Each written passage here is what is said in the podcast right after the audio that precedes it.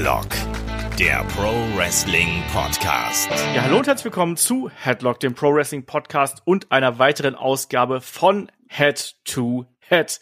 Wir reisen zurück ins Jahr 1998 zum 30. März. Es ist die Nacht nach WrestleMania 14. Die Austin Era has begun und wir werden heute WCW Nitro und WWF Raw wieder gegeneinander stellen und wir das bin zum einen ich, der Olaf Bleich, aber natürlich sind bei mir auch der Markus Holzer. Wunderschönen guten Tag.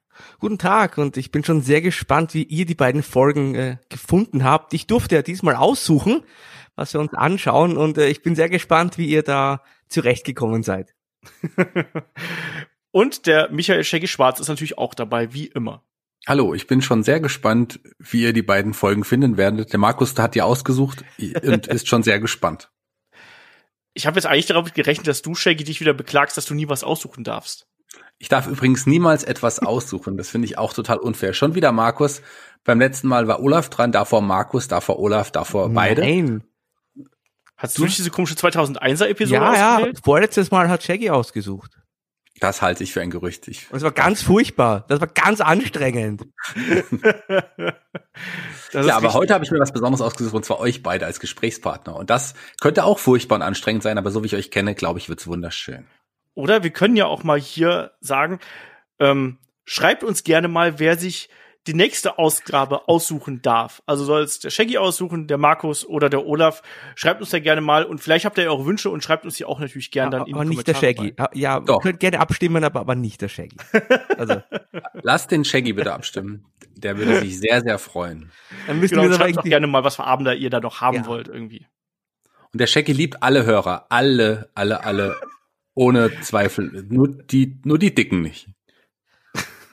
Was wie Charlie, wie, wie, wie ist Charlie Sheen nochmal in Two and a Half Men als Charlie Waffles, oder? Wer liebt die Kinder? Charlie Waffles. Ja. Wer liebt die Hörer? Musst du Shaggy Schwarz rufen. Naja. Lass mal hier ans Eingemachte kommen, weil, bevor wir noch weitere schlechte Witze machen, weil es ist wieder Zeit, um Raw und Nitro hier gegeneinander zu stellen. Wir haben es gerade gesagt, Markus hat sich den Termin ausgesucht und es ist der 30. März 1998. Markus, wieso eigentlich? Was waren deine Erinnerungen hier quasi im Vorfeld an diesen Abend? Ja, es war eine neue Ära für die World Wrestling Federation damals. Ein Tag nach WrestleMania 14. Es gibt einen neuen World Champion. Es gibt vor allem keinen Shawn Michaels mehr, aber es gab dafür eine ganz große Überraschung im Verlauf der Sendung. Da ist nämlich jemand von WCW direkt zur WWF gewechselt damals. Das erste Mal, dass jemand quasi dann von der NWO zur D-Generation X gewechselt ist. Und das war für mich auch so ein doch in, in der Erinnerung zumindest so ein prägender Moment, als WWE äh, oder WWF, je, je nachdem, halt nochmal so, so richtig durchgestartet ist, meiner Meinung nach. WrestleMania war für mich so ein Moment, WrestleMania 14 nämlich, als man so richtig zur Aufholjagd geblasen hat. Also bei den Einschaltquoten und so weiter war WCW noch vorne, das werden wir gleich vielleicht noch vertiefen, wenn wir uns die Quoten anschauen von diesem Abend, aber Insgesamt war das für mich so ein Moment, da hat jetzt die Attitude Era richtig Fahrt aufgenommen und WCW ja, da hat man langsam an Fahrtwind verloren, sag ich mal. Das war so ein, ein Moment, als das Momentum, das Pendel ein bisschen in die andere Richtung gekippt ist. So ist es auch. Und das sieht man ja auch, wenn man sich hier dann so die Statistik der Ratings anschaut. Also wir sind jetzt hier wirklich zum Ende dieses legendären 83-wöchigen ähm, Runs von der WCW. Also die können die Führung quasi noch zwei Wochen halten und dann übernimmt eigentlich die WWF das Ruder. Das ist ganz interessant. Max, du hast gerade schon angesprochen, wir wollen mal auf die Ratings schauen.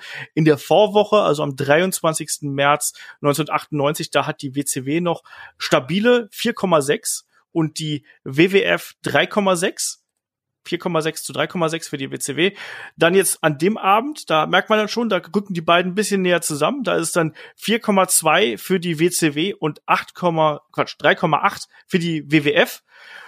Und der Woche drauf, da rücken sie noch mal näher zusammen. Also hier sind es noch 0,4 auseinander. Die Woche drauf ist es dann ähm, 4,6 zu 4,4, auch wieder für die WCW. Und dann schlägt das Ruder langsam rum und mit einer kleinen Ausnahme äh, bleibst du noch erstmal eine Zeit lang so dabei.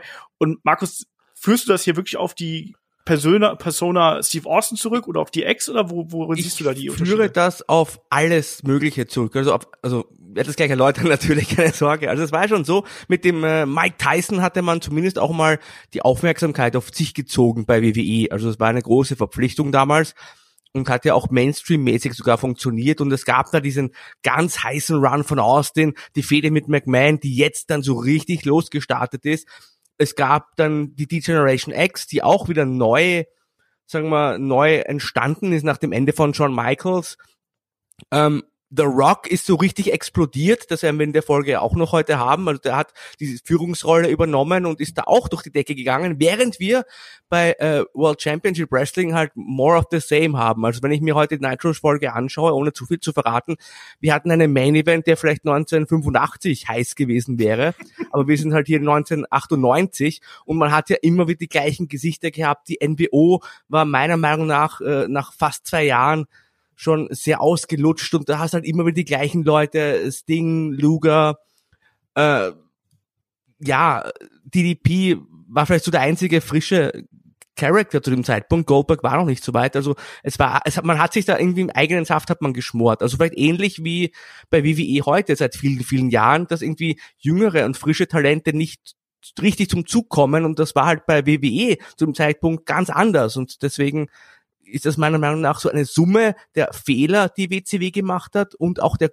Dinge, die WWE gut und vor allen Dingen halt auch anders gemacht hat, was dazu geführt hat, dass dir dem das Pendel anders, also Pendel schwingt eigentlich immer, wie soll man sagen, ähm, in eine andere Richtung ausgeschlagen hat. Ja, so kann man es, glaube ich, sagen. Also die Sprichworte hier, das ist auch was, ja, ja, was äh, diesen Podcast extrem prägt in letzter Zeit. äh, Shaggy, hast du irgendwelche konkreten äh, Erinnerungen hier an, an die Shows? Ja, super viele. Also da ist ja in beiden Shows Sachen, sind Sachen passiert, an die man sich noch sehr, sehr gut erinnern konnte.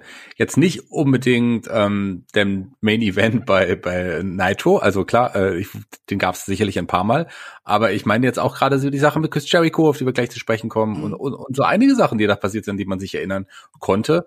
Und ähm, das gleiche natürlich und wahrscheinlich noch im höheren Maße bei Raw. Und ich fand Raw tatsächlich, um jetzt schon mal das Fazit zu ziehen zu Beginn unseres heutigen Podcasts, ähm, für mich war es deutlich interessanter und ich habe es hat mir sogar Spaß gemacht, während ich bei Naito schon ab und zu auf die Uhr geschaut habe und gedacht habe, boah, wie lange dauert das denn immer noch? Und ähm, fand ich irgendwie, wow, klar, da war auch ein paar, waren auch ein paar Lowlights dabei, aber deutlich frischer, deutlich interessanter zu schauen, wie ich fand. Ja, bin ich komplett bei dir, so ging es mir auch. Und bei mir war das Witzige, ich hatte diese Raw-Ausgabe vor drei, vier Monaten oder so, hatte ich die schon mal angefangen. Also ich habe da irgendwann mal gedacht, Mensch, du musst doch mal diesen legendären Abend, den musst du noch mal nachholen. Aber ich bin anscheinend, weil der Marker beim WWE Network, der ist in der Mitte stehen geblieben. Ich meine mich dran zu erinnern, dass ich irgendwo zwischendrin äh, tatsächlich eingenickt bin, weil ich das so zum Steve Blackman geschaut habe. Was? Bei Steve Blackman wahrscheinlich. Nee, ich glaube, es war Ey. tatsächlich, äh, also der, der Marker hat, äh, hat bei dem Match von ähm, The Midnight Express gegen die Headbangers okay, ist der okay. stehen geblieben. also irgendwo da. Ich kann mich an das, an das Segment von DX konnte ich mich noch erinnern. Und irgendwo zwischen dem Slam of the Week, Val Venus, Taka Michinoku und Mark Merrow, da bin ich anscheinend irgendwo eingenickt und habe gesagt, komm, Olaf, geh mal lieber jetzt ins Bett. Aber ähm, bevor wir jetzt hier alle ins Bett gehen, ähm, lass uns doch vielleicht mal hier den Rundown machen. Und ich würde vorschlagen, wir starten erstmal wieder bei der WCW, weil die hatten ja traditionell eine Stunde mehr und haben traditionell ein bisschen früher losgelegt. Und da äh, schalten wir dann hier zuerst ein. Wir haben es gerade gesagt, wir sind auf dem Weg zu Spring Stampede und ähm, ja, es ist der 30. März 1998 und es kriselt in der NWO mal wieder. Und es ist mal wieder so, dass gerade hier die Führungskräfte Kevin Nash und Hollywood Hulk Hogan sich gegenüberstehen und damit macht WCW Nitro hier auch auf mit einem Rückblick mal wieder ähm, auf äh, Thunder, wo es eben Streitigkeiten zwischen Hogan und Nash gegeben hat, wo Nash dann sowas sagt wie Hogan, du bist vielleicht der Anführer der NWO, aber ähm, die Herz und Seele der New World Order, das ist das Wolfpack. Und ähm, die Ausgabe von WCW Nitro äh, fand im United Center in Chicago, Illinois statt. Ja, Markus, du hast gerade gesagt, so ein bisschen, ähm, man schmort hier im eigenen Saft. Das fühlt sich auch jetzt hier schon drauf äh, danach an. Und wir hatten auch in der letzten Ausgabe von Head to Head ja eine Ausgabe, die war einen Monat weiter. Und ich hatte das Gefühl gehabt, wir haben uns, also da sind vier Wochen zwischen. Und es hat sich überhaupt nichts entwickelt. Ja, dabei hat uns der Tony Schiavone am Anfang noch versichert, keine Sorge, alle großen Stars im das Business, stimmt. die sind heute hier. Und ich habe mir gedacht, oh super, kommt auch noch der Austin und so. Aber ja, also da, da, hat man schon gemerkt, dass man hier auf jeden Fall die Leute bei der Stange halten wollte. Wobei, was mir auch aufgefallen ist, das nehme ich jetzt ein bisschen vorweg, aber vielleicht auch gleich zu Beginn ganz interessant, man hat meiner Meinung nach halt auch sehr viel Zeit einfach gefüllt mit irgendwelchen Matches. Also ich habe mal nachgezählt. Absolut, ja. Es gab bei WCW Nitro 14 Matches und bei Raw gab's sieben Matches und diese sieben Matches waren nochmal deutlich kürzer. Also, also 14 Matches in einer TV-Sendung, auch wenn die drei Stunden ist, das ist auch der absolute Overkill. Und das war gerade so in Stunde zwei und drei hat das halt so ein bisschen für ja, Müdigkeit auch bei mir gesorgt. Und äh, es ging ja dann auch hier gleich mit einem echten Knaller los. Also ging direkt ins, ins Match reingegangen. Äh, ich nehme das einfach mal vorweg. Die Beverly Brothers, die haben die Sendung gestartet. Wer erinnert sich noch? Ja, das war das Beste. Also viele wissen es ja, ne? Also Shaggy, mich und Ich, die ich, Beverly ich, Brothers. ich, ich, ich, ich, ich muss es sagen, lieber, lieber Markus, sorry. Ähm, tatsächlich ist das ja der beliebteste Running Gag mit Abstand aktuell in der Geschichte von Headlock, den, äh, der hier präsentiert nach wird. Savio Vega. nach, nee, vor weit noch vor Savio Vega, Okay. weil tatsächlich ist es so, dass, äh, dass unser lieber Olaf hier, ähm, der hat, ein- der hat ein Problem damit, denn der verwechselt Mike Ines und Wayne Bloom immer. Immer. Der hat die schon Wenn sie die immer Beverly verwechselt. Brothers sind. So kann ich sie auseinanderhalten. So kannst du was, dann, dann, wie hießen die? Sag mal, die Namen nochmal. Bo und Blake, Und, die, und wie heißen sie hier? Mike Ines und Wayne Bloom. Siehst du, schon wieder zweimal verwechselt. Also Olaf verwechselt die, die, die Beverly Brothers oder auch selbst die Bloom und Ines Brothers auch ständig. Also das ist tatsächlich so ein, das ist schon, das ist quasi der, der, das Witzigste, was hier bei Headlock je passiert ist. Und jetzt auch schon wieder. Ich habe mich sehr gefreut, die beiden zu sehen und ich musste tatsächlich lachen. Und ich glaube, Olaf musste auch herzhaft lachen, als er die beiden gesehen hat. Auch wenn er sie Ja. äh, nicht unterscheiden konnte. Genau, ich bin ja, wo andere Leute sind farbenblind, ich bin halt Beverly Brothers blind. Äh, ich musste auch herzlich lachen, einfach dadurch, weil wir jetzt zuletzt so viel Späße darüber gemacht haben. W wann begann das eigentlich? War das bei, bei dem WrestleMania Watch Along oder wo, wo habe ich die verwechselt? Ich glaube schon. Irgendwo, da warst du felsenfest behauptet, Blake sei Bo und Bo sei, sei Blake. Und ich war schon denn damals. Bo nochmal? Der andere. Komm, Shaggy, jetzt sag's. Also ich weiß es ja nicht. Du musst jetzt sagen, wer ist Ja, welcher. Bo ist Wayne. Bloom und Blake ist Mike Ines. Marco, stimmt das? Das ist richtig. Verdammt. ja, auf jeden Fall. Aber die hatten ja auch fantastische Gegner, das darf man Oh auch nicht ja. vergessen. Auch, auch Wollte ich gerade sagen, also hier ist wirklich die Creme de la Creme der WCW Tag Team Division, wurde hier gleich im Opener aufgefahren. Sie traten an gegen High Voltage. Also, Ja. das ist ein heißer Opener, Markus. Ich meine, da hat man gleich auch gemerkt, okay, Tony Schiavone mit seiner, mit seiner Aussage, alle Stars sind hier. Ich meine, da wurde direkt gleich hier bestätigt. Also alle Zuschauer, die da eingeschaltet haben, ja, also das ist ein Kommentator, auf den können wir vertrauen. Und es war tatsächlich so, also dieses Match hat gestartet und ich habe halt nur gewartet, bis irgendjemand eingreift. Ich wusste nicht wer, aber ich habe gewusst, da muss irgendwer eingreifen. Ja, der, wenn der Mauler im Ring steht, muss ja eigentlich Scott Hall kommen. Aber der kam leider nicht, sondern was ich, was ich so faszinierend an diesem Match fand, man hat ja schon hier, die beiden Teams haben ja schon ein bisschen, also ein bisschen Zeit bekommen, knapp vier Minuten. Ähm, und die haben ja da auch teilweise Vollgas gegeben, also mit den Suplessen und keine Ahnung was. Und selbst als dann, Markus hat es gerade angesprochen, der Giant kam dann in den Ring. Und selbst als der Giant in den Ring kam und das Publikum endlich mal sich bewegt hat, weil natürlich vorher so beiden Teams interessiert halt keiner irgendwo, ähm, da haben die beiden Teams noch weitergemacht. Äh, ja, und Shaggy, dann ging das ja Match ja hier auch relativ äh, schnell gen Ende entgegen und der Giant hat aufgeräumt. der Giant hat aufgeräumt. Und, ähm, ich wollte eigentlich noch zu High Voltage noch ganz kurz was sagen, weil Kenny Chaos war ja später noch mal Tag Team Champion, nicht zu vergessen, mit, mit Rick Steiner. Und ich Jo. weiß immer noch nicht, wie sein, wie sein Partner hieß. Wage, aber wie hieß der denn? Ist der Robert, Robbie? Der hat Bobby? keinen Vornamen. Ja. Doch, der hatte eine Zeit einen Vornamen. Die hatten eine Zeit tatsächlich, ich glaube Robbie Wage. Ich glaube Robbie Wage und Candy Chaos. Also auf jeden Fall kleine, Hm. Klingt wie, so ein, klingt wie ein Marvel-Comic aus den 70ern. ja, das ist vollkommen richtig. Ähm, ja, äh, aber man muss sagen, das Publikum hat trotzdem auf den auf den Giant, der dann da irgendwie aufgeräumt hat, doch schon reagiert. Ja, wir sollten vielleicht noch ein Wort überhaupt zum Publikum. Also wir waren in Chicago, das ist ja auch so ein Wrestling-Hotbed. Ich finde, die waren den ganzen Abend, also bis zum Main-Event, sagen wir mal, waren die meiner Meinung nach richtig gut dabei und haben halt sehr, sehr oft für die Bösewichte auch gejubelt, gerade für die NWO. Aber ich fand, Mhm. die Stimmung äh, war eigentlich über die drei Stunden hinweg, also bis zu dem Main-Event war die wirklich gut. Ja, Absolut. da bin ich Chicago dabei. Publikum. Ja, ich muss aber sagen, ich fand die die Crowd bei äh, Raw tatsächlich noch ein bisschen stärker, also speziell in den großen Momenten da. Das war ja auch in einem anderen in einer anderen Wrestling Hochburg, das war in Albany, New York, in der Pepsi Arena und da ging es auch ordentlich ab. Ähm, ja, lass uns Absolut. mal Albany, ganz kurz, Albany ist ja auch, äh, das muss man erwähnen, wenn man Albany erwähnt, natürlich der größte Hit von Roger Whittaker. Okay. War der auch dabei? Damals Der war da nicht dabei, neben ein bisschen Aroma. Auch ein ganz toller Song von Roger Whittaker. Ich bin großer Fan und ich werde wohl bald einen Song von ihm performen auf der Bühne. Mehr will ich noch nicht verraten. Machst du ein bisschen Aroma bitte von ihm? Ja, das auf jeden Allein, Fall. weil der Titel so witzig ist. Den mache ich wirklich. Ein Okay. bisschen Aroma. Ein bisschen? Paloma. Ein bisschen Shishi. Ich glaube, das kenne ich sogar. Verdammt, jetzt, wo du die drei Zeilen sagst. Ähm, lass mal hier zu äh, erfreulicheren Dingen kommen.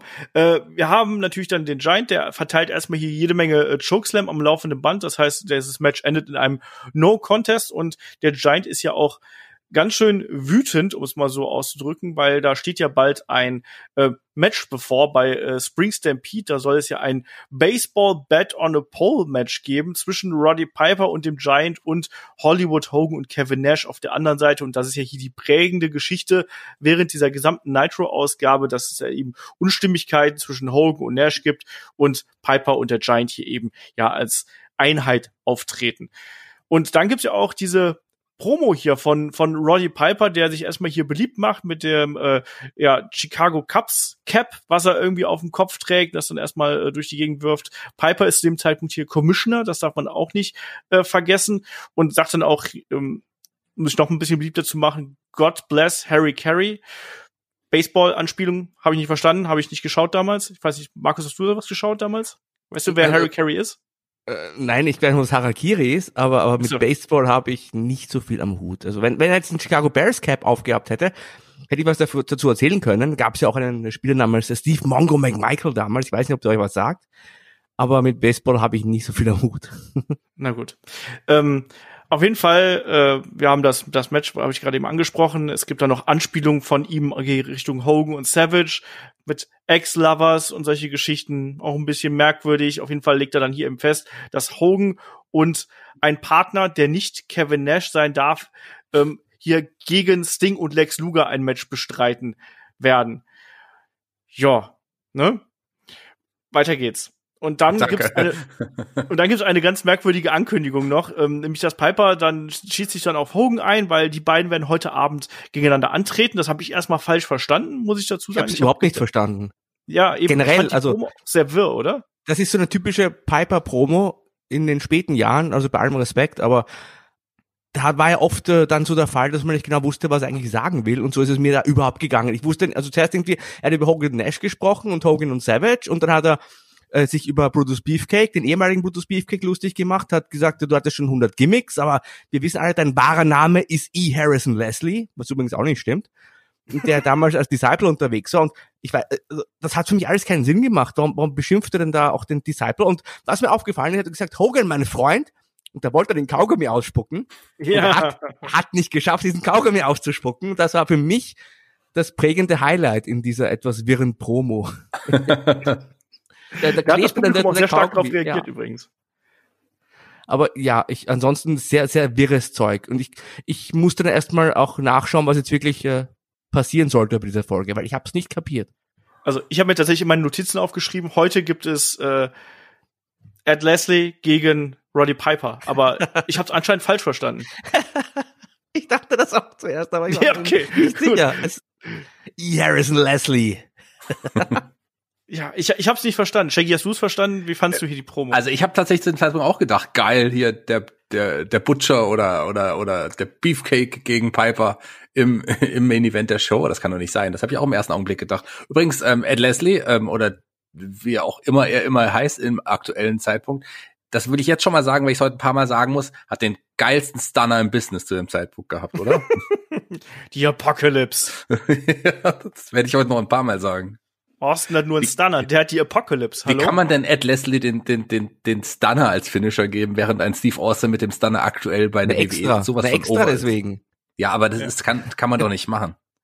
Das ist Naja. doch dumm. Es gab ja auch äh, den Gilbert bei WWF. Ich meine, das ist auch nichts anderes. Klar. Äh, ein bisschen schon.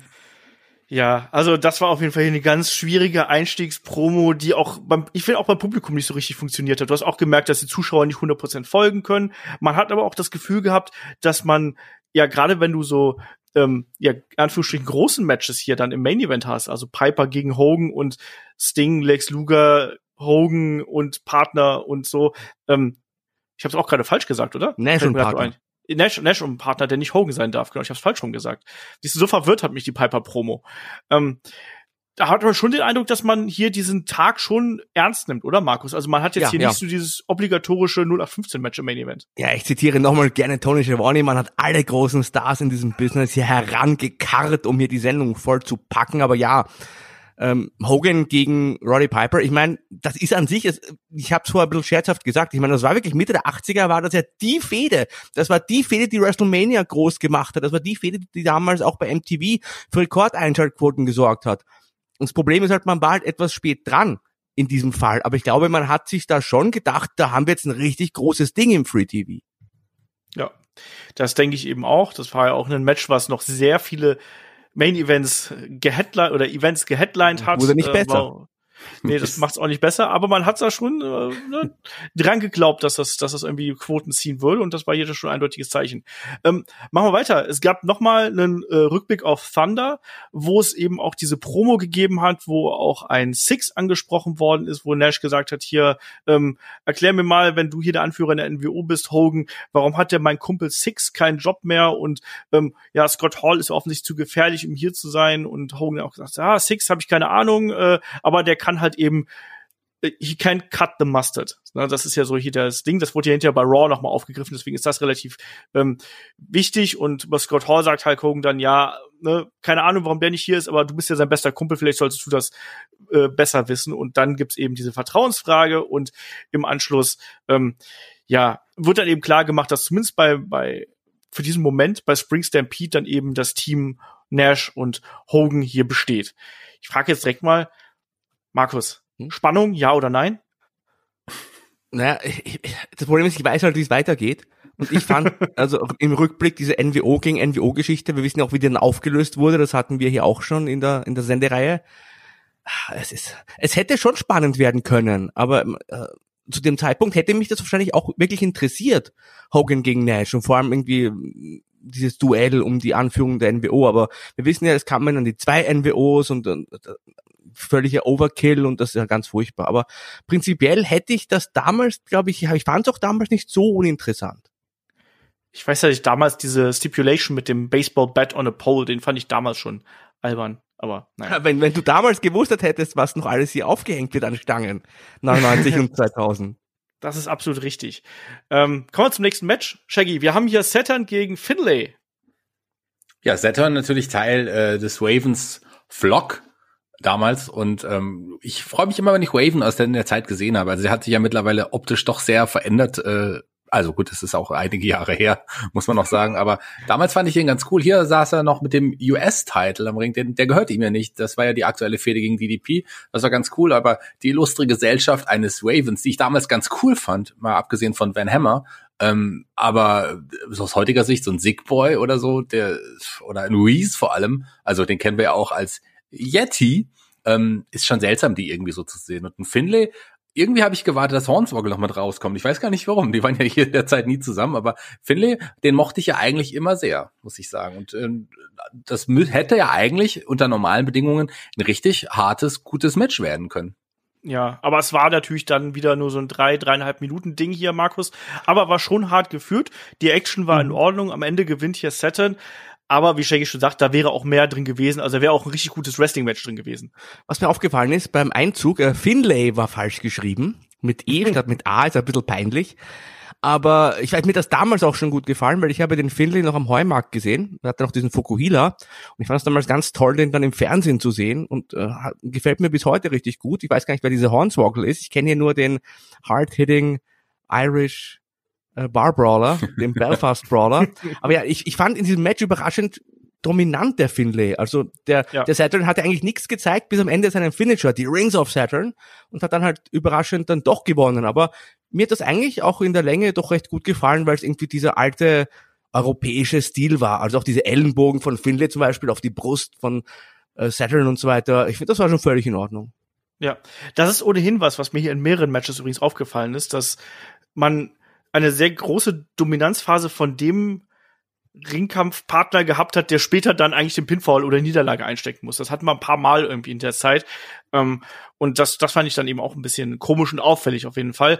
Hier war es so, das muss man auch mal sagen, das fand ich auch recht schön gelöst. Ähm, es gab ja dann den T-Bone, es gab den äh, die Rings of Saturn, den äh, Submission Move von Saturn und auch, dass ein Finlay nicht direkt aufgegeben hat, sondern wirklich erst in dem Moment, wo dann ein Saturn richtig sich zurückgelehnt hat und sich reingelegt hat quasi in der Aktion, dann hat er hier ausgetappt das kann man schon so machen. Also das ist ein solides Match. Ich hätte, ich sag's ganz ehrlich, ich hätte lieber das Match hier noch drei, vier Minuten länger gesehen und dafür vielleicht Prinz Ayokir gegen Glacier gar nicht oder so, aber lassen wir mal so dahingestellt. Nee, gut, aber, ja, aber, aber Finlay, sorry, aber ein Finlay, äh, der hier austappt, äh, ich weiß, muss auch nicht unbedingt sein, aber klar, äh, man wollte hier die andere Geschichte weiterbringen, kann man so machen. Ich wollte sagen, wenn du alle Stars präsentieren willst, dann muss halt auch IOK und Glacier ran. Kriegen ja auch gutes Geld. Wenn du alle Stars versprichst, dann musst du auch alle ja, Stars genau. bringen, ganz einfach. Ja, auf jeden Fall, das hier äh, ist auf jeden Fall auch natürlich wichtig gewesen, dass man Saturn noch mal wirklich auch stark dargestellt hat, weil er sollte ja später dann ja auch noch mal eine kleine Rolle spielen dann eben. Und äh, machen wir weiter hier. Da geht's dann eben mit äh, Mean Gene, der noch ein bisschen die Hotline bewirbt irgendwo und da auch die äh, smarten Zuschauer anspricht. ich, ich mochte am liebsten hier in diesem kleinen Segment die Sache mit dem, fragt ihr erlaubt um die Erlaubnis eurer Eltern, aber ruft unbedingt ja, an. Ja. Super. Ja, alles über die NWO hat er uns versprochen. Ja, mindestens. Das bestimmende Thema bei WCW, das einzige. Das ist natürlich reine Geldmache, muss man jetzt auch, auch aus heutiger Sicht sagen. Und da, also es ist ja wirklich auch dumm letzten Endes da anzurufen, weil ich habe es nämlich probiert, da geht gar keiner mehr ran. Wer weiß, in welchem Altenheim du da angerufen hast oder so in den USA. das ist eine gute Frage. Das ist eine ja, gute Frage. Jedenfalls konnten wir keiner was über die NWO erzählen. Aber wie blöd hätte es jetzt reingeschaut, wenn irgendwie Eric Bischoff rangegangen wäre. das ist Privatnummer, die hat ja. heute noch. Das wäre geil gewesen. Wäre ich wahrscheinlich überrascht. Wahrscheinlich. Ähm, wir haben danach noch einen kleinen Road Report gehabt hier mit Scott Hudson. Äh, Starburst. Road genau. Starburst. Mhm. Und ähm, ja, Event in äh, Tampa, Florida. Und weiter ging es dann eben mit dem nächsten großen Segment. Und da sehen wir dann hier eben die ja, Hollywood NWO, also Hollywood Hogan haben wir hier gesehen, Scott Norton, Kurt Hennig, Scott Steiner, Vince, Conan, Rick Root, Brian Adams, Buff Bagwell und natürlich auch Eric Bishop. Ich hoffe, ich habe niemanden vergessen. Oh ja, da, äh, Entschuldige, äh, E. Harrison Leslie war natürlich auch dabei. Oh ja, natürlich. so, nennen wir ihn ab jetzt nur noch. Ähm, ja, und das war natürlich dann hier so ein bisschen die Erklär, äh, ja, oder die, die, die Konter-Promo hier, Markus, äh, die mhm. wir hier dann gehabt also, haben. Was ist da passiert? Also, erstmal möchte ich nur sagen, interessant, dass man hier schon in der ersten Stunde aus Sicht vom WCW dann doch alle Stars aber aufgefahren hat oder fast alle. Also es gab eben den, den Giant, den Roddy Piper und hier die gesamte NWO mehr oder weniger. Die, schon in der ersten Stunde, oft war es ja so, auch bei uns, dass man in der ersten Stunde eher die äh, B- und C-Riege des Kaders präsentiert hat und dann erst, als man Head-to-Head -head mit Raw ging, dann die großen Stars ausgepackt hat. Also NWO, Hogan und so weiter, die kamen ja erst in der zweiten Stunde. Man wollte sich hier offensichtlich dann doch schon mal ein Polster verschaffen, dass ganz viele Leute jetzt jetzt schon einschalten und dann gar nicht auf die Idee kommen, auch noch umzuschalten, was jetzt bei WWE passiert gerade. Und äh, ja, in dem Fall äh, Eric Bischoff mit ungewöhnlich langen Haaren ist mir aufgefallen. Und ja, es ging natürlich in dem Fall um, um Roddy Piper. Da ging es darum, der hatte vielleicht einen, einen ganz lächerlichen Rock und das wurde, ähm, da wurde sich drüber lustig gemacht und da gab es laute Jubelschreie in Chicago. Ähm, Hogan hat natürlich auch noch ein paar Worte zum Disciple verloren, hat unter anderem gesagt, der Disciple ist der Anführer aller Menschen, die mich verehren und er ja. verehrt den Grund, auf dem ich gehe und er hat dann natürlich auch noch über diese Familienprobleme gesprochen und hat ganz klar gesagt, Nash, ich vertraue dir nicht und ja, da zu diesem Zeitpunkt ist langsam, wir kennen das ja von Hogan bei diesen langen Promos, da hat ihm langsam die Stimme wieder versagt. Zum Glück ist gerade in dem Zeitpunkt dann der Nash aufgetaucht. Genau. Er hat auch vorher noch gesagt, ich vertraue dir nicht, such du dir erstmal einen Partner. Mhm. Ähm, und dann kam eben Kevin Nash in die Halle mit einem suffisanten Grinsen auf den Lippen und hat dann eben hier, ja, die Aussagen von Hogan natürlich so ein bisschen gekontert, indem er unter anderem auch sowas gesagt hat wie, ja, überleg mal, ähm, hinter dir ist garantiert einer oder vielleicht auch mehrere, die äh, auch bereit wären, dir ein Messer in den Rücken zu rammen und ähm, mach dir keine Sorgen um mich, weil ich ramm dir kein Messer in den Rücken sinngemäß, sondern ich hau dir direkt von vorne ein paar aufs Maul. Und ähm, er hat dann auch gleichzeitig gesagt, dass er einen Partner hat. Und naja, wenn man jetzt mal einzeln zusammenzählt, wer ist, wer fehlt da quasi in diesem Konglomerat, was da im Ring steht?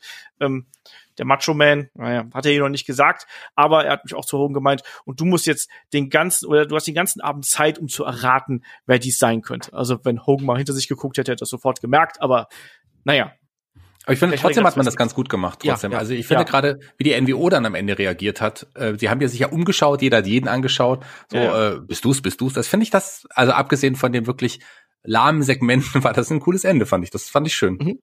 Doch, finde ich auch. Ich finde Ja. auch diese, diesen, diesen Mystery-Partner, ich meine, für dich ist jetzt logisch und ich, natürlich ist es aus heutiger Sicht logisch, aber man darf nicht vergessen, es gab ja damals schon auch viele Überraschungen. Ich meine, es hätte ja vielleicht auch ein Shawn Michaels sein können, theoretisch, aus Fansicht oder wie auch immer. Also ich finde schon, dass man dieses Mysterium mit dem Partner und dieses Mysterium, das man erst im Verlauf der Sendung auflöst, ich fand das eigentlich schon clever gemacht.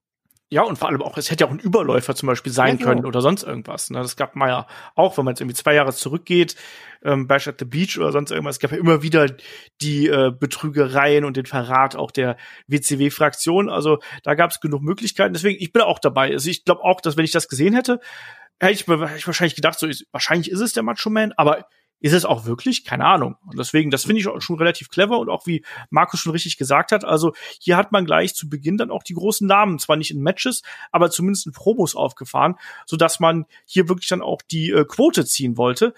Ähm, ne, wir warten auch noch, wer der Partner von äh, Nash hier sein wird. Und dann gibt's erstmal wieder ein paar Werbesegmente. Es gibt äh, die Nitro Girls mal wieder und Markus wieder für dich. Hast du jetzt eigentlich inzwischen ein Tape eingesendet und äh, für die Nitro Party? Ja, tatsächlich, habe ich gemacht, aber ich habe noch keine Antwort erhalten. Ah, verdammt.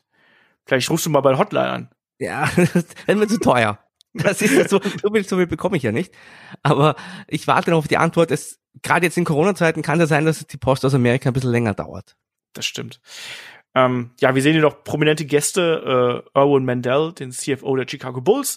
Und dann aber vor allem als nächstes sehen wir einen Chris Jericho hier in die Halle kommen. Und Chris Jericho hat einen großen Stapel Papier in der Hand. Und Shaggy, du hast schon gesagt, hier, daran konnte ich noch erinnern. Ich habe vor dem Fernseher gesagt, hab gedacht, ach, da war das. Und habe mich da sehr drüber gefreut, weil ich gewusst habe, jetzt kommt was Unterhaltsames. Absolut. Also Jericho kam ja mit seiner Break the Walls Down Musik schon damals raus.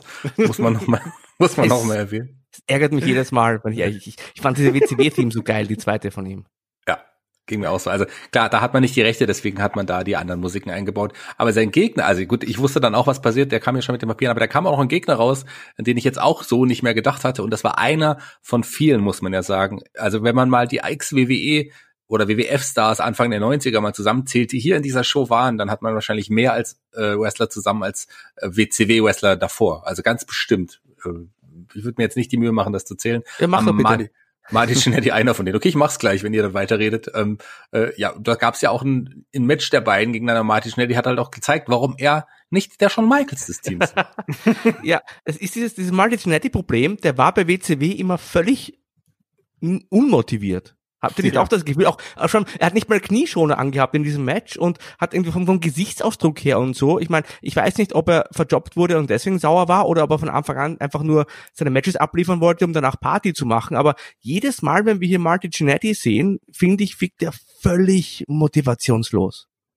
Ja, das sage ich auch, bin ich auch komplett irgendwo äh, dabei und da war halt gar nichts. Da war kein Feuer in dem Match. Das war jetzt technisch noch nicht mal eine Katastrophe irgendwo, aber das war jetzt auch vollkommen ohne Bewandtnis irgendwo und deswegen ähm, kann ich das vollkommen nachvollziehen. Wir hatten Martin Jannetty jetzt ja, glaube ich, schon zwei, drei Mal hier. Natürlich wie immer mit der, mit der alten Steve Austin Musik. Ähm, und hier war es dann eben so auch am Anfang ein bisschen Offense ins, ins Match reingebracht, auch ähm, ein paar nette Aktionen gezeigt, aber dann am Ende, als er den Rocker Dropper zeigen wollte, ähm, kontert äh, Jericho und dann ratzfatz gibt's dann auch den äh, Lion-Tamer und das Match war auch nur knapp eine Minute 30 lang. Also da war nicht viel äh, zu holen irgendwo. Und Markus, danach kam mir dann eigentlich das Unterhaltsamste hier, weil Jericho sich ja dann seine Liste schnappt. Und er hat nachgezählt, wie viele Aktionen Dean Malenko gehabt hat.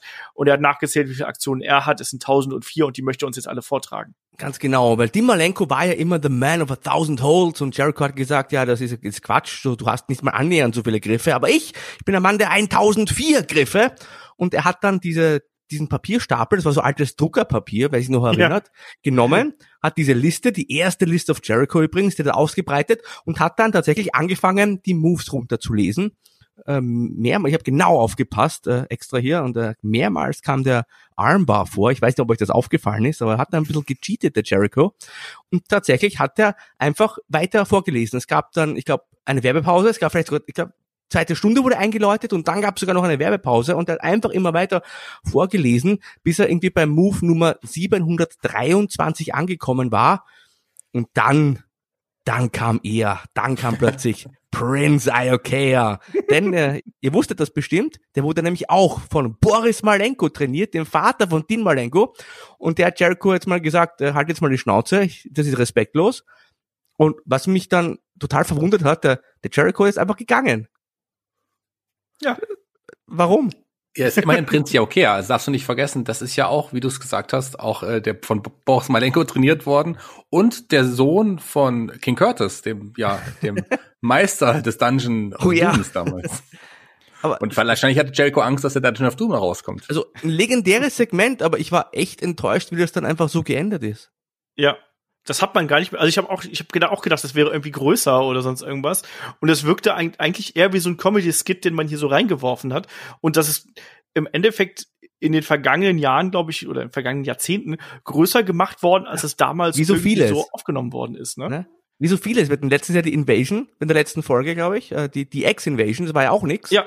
Ich meine, da würde ich jetzt nicht sagen, das war nix. Also die, wie Jericho das gemacht hat, wie das vorgetragen hat, war das schon sehr gut. Aber es war aber wieder einmal so, hat Jericho meiner Meinung nach bei, bei WWE in den letzten Jahren ja gezeigt, der macht aus ganz wenig ganz viel, wenn es drauf ankommt. Ja, bin ich komplett bei dir. Und die WCW macht aus ganz viel unfassbar wenig in diesem Moment, weil du musst dir mal überlegen, ja. ihr startet ja die zweite Stunde und man weiß, dass ab jetzt gilt's quasi. Und dann ist das erste, was du was du bringst, wenn du weißt, dass die WWF wahrscheinlich direkt Austin und McMahon und ich habe keine Ahnung, was gerade aus diesem WrestleMania Flow rauskommt und dann denkst du dir, ja Mensch, ich kontere das, indem ich Prinz Iokea gegen Glacier in den Ring stelle. So, was war das denn bitte schön? Und auch das Match war ja wieder so super merkwürdig. Hier Glacier ja schon hier als Heel unterwegs. Wir haben so einen Electric Chair Drop zwischendurch gehabt. Wir haben ähm, einen ziemlich schönen äh, Springboard in einen Power Slam gesehen. Das war überraschend und das war das war nett. Und zum Ende hin auch hier wieder nach zwei Minuten Northern Light Suplex von Prinz Ayukea und der gewinnt das Ding. Eindeutig. Eindeutig aber zugleich, wenn du dann rüberschaust, hast du halt Austin und McMahon und eine riesengroße Story hier. Also, weiß nicht, Shaggy, was man sich hier denkt, dass man quasi hier so, oder da hat man gedacht, ja, das ist eh geschenkt, im Anfang können wir eh nichts holen, wir müssen im, im, im Ende ist, am Ende kackt die Ente. Ich glaube, man hat einfach da sich nicht so die Gedanken gemacht, dass man da wirklich was Großes entgegenzusetzen hat. Also das ist ja, warum hat man hier nicht jetzt nochmal die meinetwegen die NWO-Promo jetzt hingesetzt und äh, die man eben hatte und jetzt die, quasi die beiden Segmente weil mit, mit Jericho und Prince Yaokea und Glacier würde ich jetzt nicht unbedingt als langes Match bezeichnen, getauscht. Dann, dann hätte man zumindest auch was Großes gegen das andere gesetzt, aber nee, war dem auch egal. Also, keine Ahnung, Prince Yaokea äh, macht, ich würde mal sagen, nicht den Unterschied, obwohl er der Sohn von King Curtis ist. und später ja sogar noch der Artist formerly known as Prince Yaokea wurde. Das stimmt. Auf jeden Fall hat er da eine bessere Musik gehabt, weil ich fand diese Musik, die sie ihm hier gegeben haben, die war ja sowas von austauschbar irgendwo, also ganz grauenvoll. Ich habe erstmal zweimal hin oder müssen, ob ich überhaupt eine Musik höre, weil das einfach nur so äh, Getrommel irgendwo gewesen ist. Aber ich finde generell die zweite Stunde von Nitro, also da ist jetzt nicht so mega viel passiert. Also wir können da ja äh, sagen, wie es dann eben äh, weitergeht. Also hier hat Prince Ayokea gewonnen, ne? Dann ging es in die Werbung, danach gab es ein bisschen äh, Nitro Girls, die im Publikum getanzt haben und äh, sich ganz furchtbar fieser Wrestling-Fans irgendwie erwehren mussten, die Armen, muss ich mal so sagen. Ähm, Markus, dann gab's die Nitro-Party und äh, das war auch wieder wunderbar, oder? Ja, und äh, also eine Sache auch zu Glacier, ihr habt völlig vergessen, dass die Kommentatoren erwähnt haben, er ist jetzt endlich vom Kampfsportler ja, zum Wrestler geworden. Endlich ein vollkommener Wrestler, der halt dann doch nicht gewinnt. Aber ja, in dieser zweiten Stunde, da gab es eigentlich ganz viel Wrestling. Er gab ganz viele kurze, aber teilweise auch wirklich bedeutungslose Matches. Du hast die Nitro Party erwähnt, die wie immer völlig peinlich war, aber vielleicht war das im Zeitgeist damals auch einfach anders, hat besser reingepasst, ich weiß es nicht. Aber ich habe mir zu dieser Nitro Party gar nicht mehr aufgeschrieben, außer peinlich, wenn ich ehrlich bin. aber es ging ja dann auch richtig mit Wrestling weiter. Wir hatten, bevor wir umschalten, vielleicht äh, El Dandy gegen Juventud Guerrera. Und das war natürlich ein, ein Schmankerl, sag ich einmal. ich fand das sogar noch halbwegs in Ordnung irgendwie. Mir ist nur aufgefallen, wie oft sich El Dandy auf den Oberschenkel geklatscht hat. Irgendwie jede Aktion hat geklatscht. Am wie heute. Er, er, war seiner Zeit voraus quasi. Das stimmt. Ja. Shaggy, wie fandst du hier den Kampf? Also ich muss sagen, das ist einer meiner heimlichen Lieblinge hier in dem Match vertreten war, denn ich war ein großer Fan von El Dandy. Ich mochte den sehr und ich mochte gerade so Leute wie ihn und Silver King oder auch äh, Super Carlo, so, also die Mexikaner, die an der zweiten Garde gewrestelt haben, auch hier bei w, äh, WCW, die mochte ich auch sehr. Und ich habe mich über dieses Match mit am meisten gefreut. Also, ich meine, ihr habt's gesagt, in dieser zweiten Stunde kamen wirklich sehr viele Matches und sehr viele kurze und sehr viele wirklich unwichtige Matches. Das war noch eins meiner Lieblingsmatches in der zweiten Stunde und El Dandy gegen Rufi, ähm, der da auch schon ohne Maske angetreten ist. Das war schon okay. Genau, auch wieder kurz und knackig. Das waren äh, zwei Minuten. Und das ist so ähnlich wie ähm, das ähm, äh, eines der früheren Matches, was wir hier an dem Abend gesehen haben zwischen Saturn und Finlay. Auch hier, Markus, war ja ein El Dandy eigentlich relativ ja. dominant. Und am Ende gab es dann Rums Bums, Ruby Driver Ende. Ja, genau, nach so einer Irish Whip einfach, zack, halt genau. abgefangen, fertig. Ähm, in dem Fall war aber so, also bei Finley gegen Saturn habe ich mir gedacht, äh, okay, wer gewinnt, da hätte ich mir vorstellen können, zumindest, dass Finley noch gewinnt, irgendwie. Das stimmt. Aber hier war eigentlich trotzdem klar, wer gewinnt, deswegen fand ich dieses Match, also, sag mal so, ich war weniger begeistert als Shaggy von dieser Ansetzung. Ja. Aber Al Dandy, hallo? ja ich, ich musste ein bisschen lachen, weil ich wusste nicht mehr, wie El Dandy aussieht. Ich habe nur so einen Namen im Kopf gehabt und habe ich endlich mal wieder gesehen, so nach äh, sehr vielen, vielen Jahren. Ich habe leider keine Best of El Dandy Videokassette getradet wie Shaggy damals und deswegen äh, muss ich mich erstmal wieder zurückerinnern. Ansonsten das Match, wie gesagt, zwei, zwei Minuten, zwei Minuten 50 irgendwie hier und am Ende Ruby Driver Ende. Und ihr habt es angesprochen. Ich glaube, das eine Match nehmen wir jetzt noch mit. Dann, dann haben wir dann, dann machen wir einen kleinen äh, Skip hier. Ähm, da gibt's dann noch mal ähm, ja Cruiserweight Action, Kasayashi, ein sehr junger Kasayashi gegen Chavo Guerrero Jr. hier.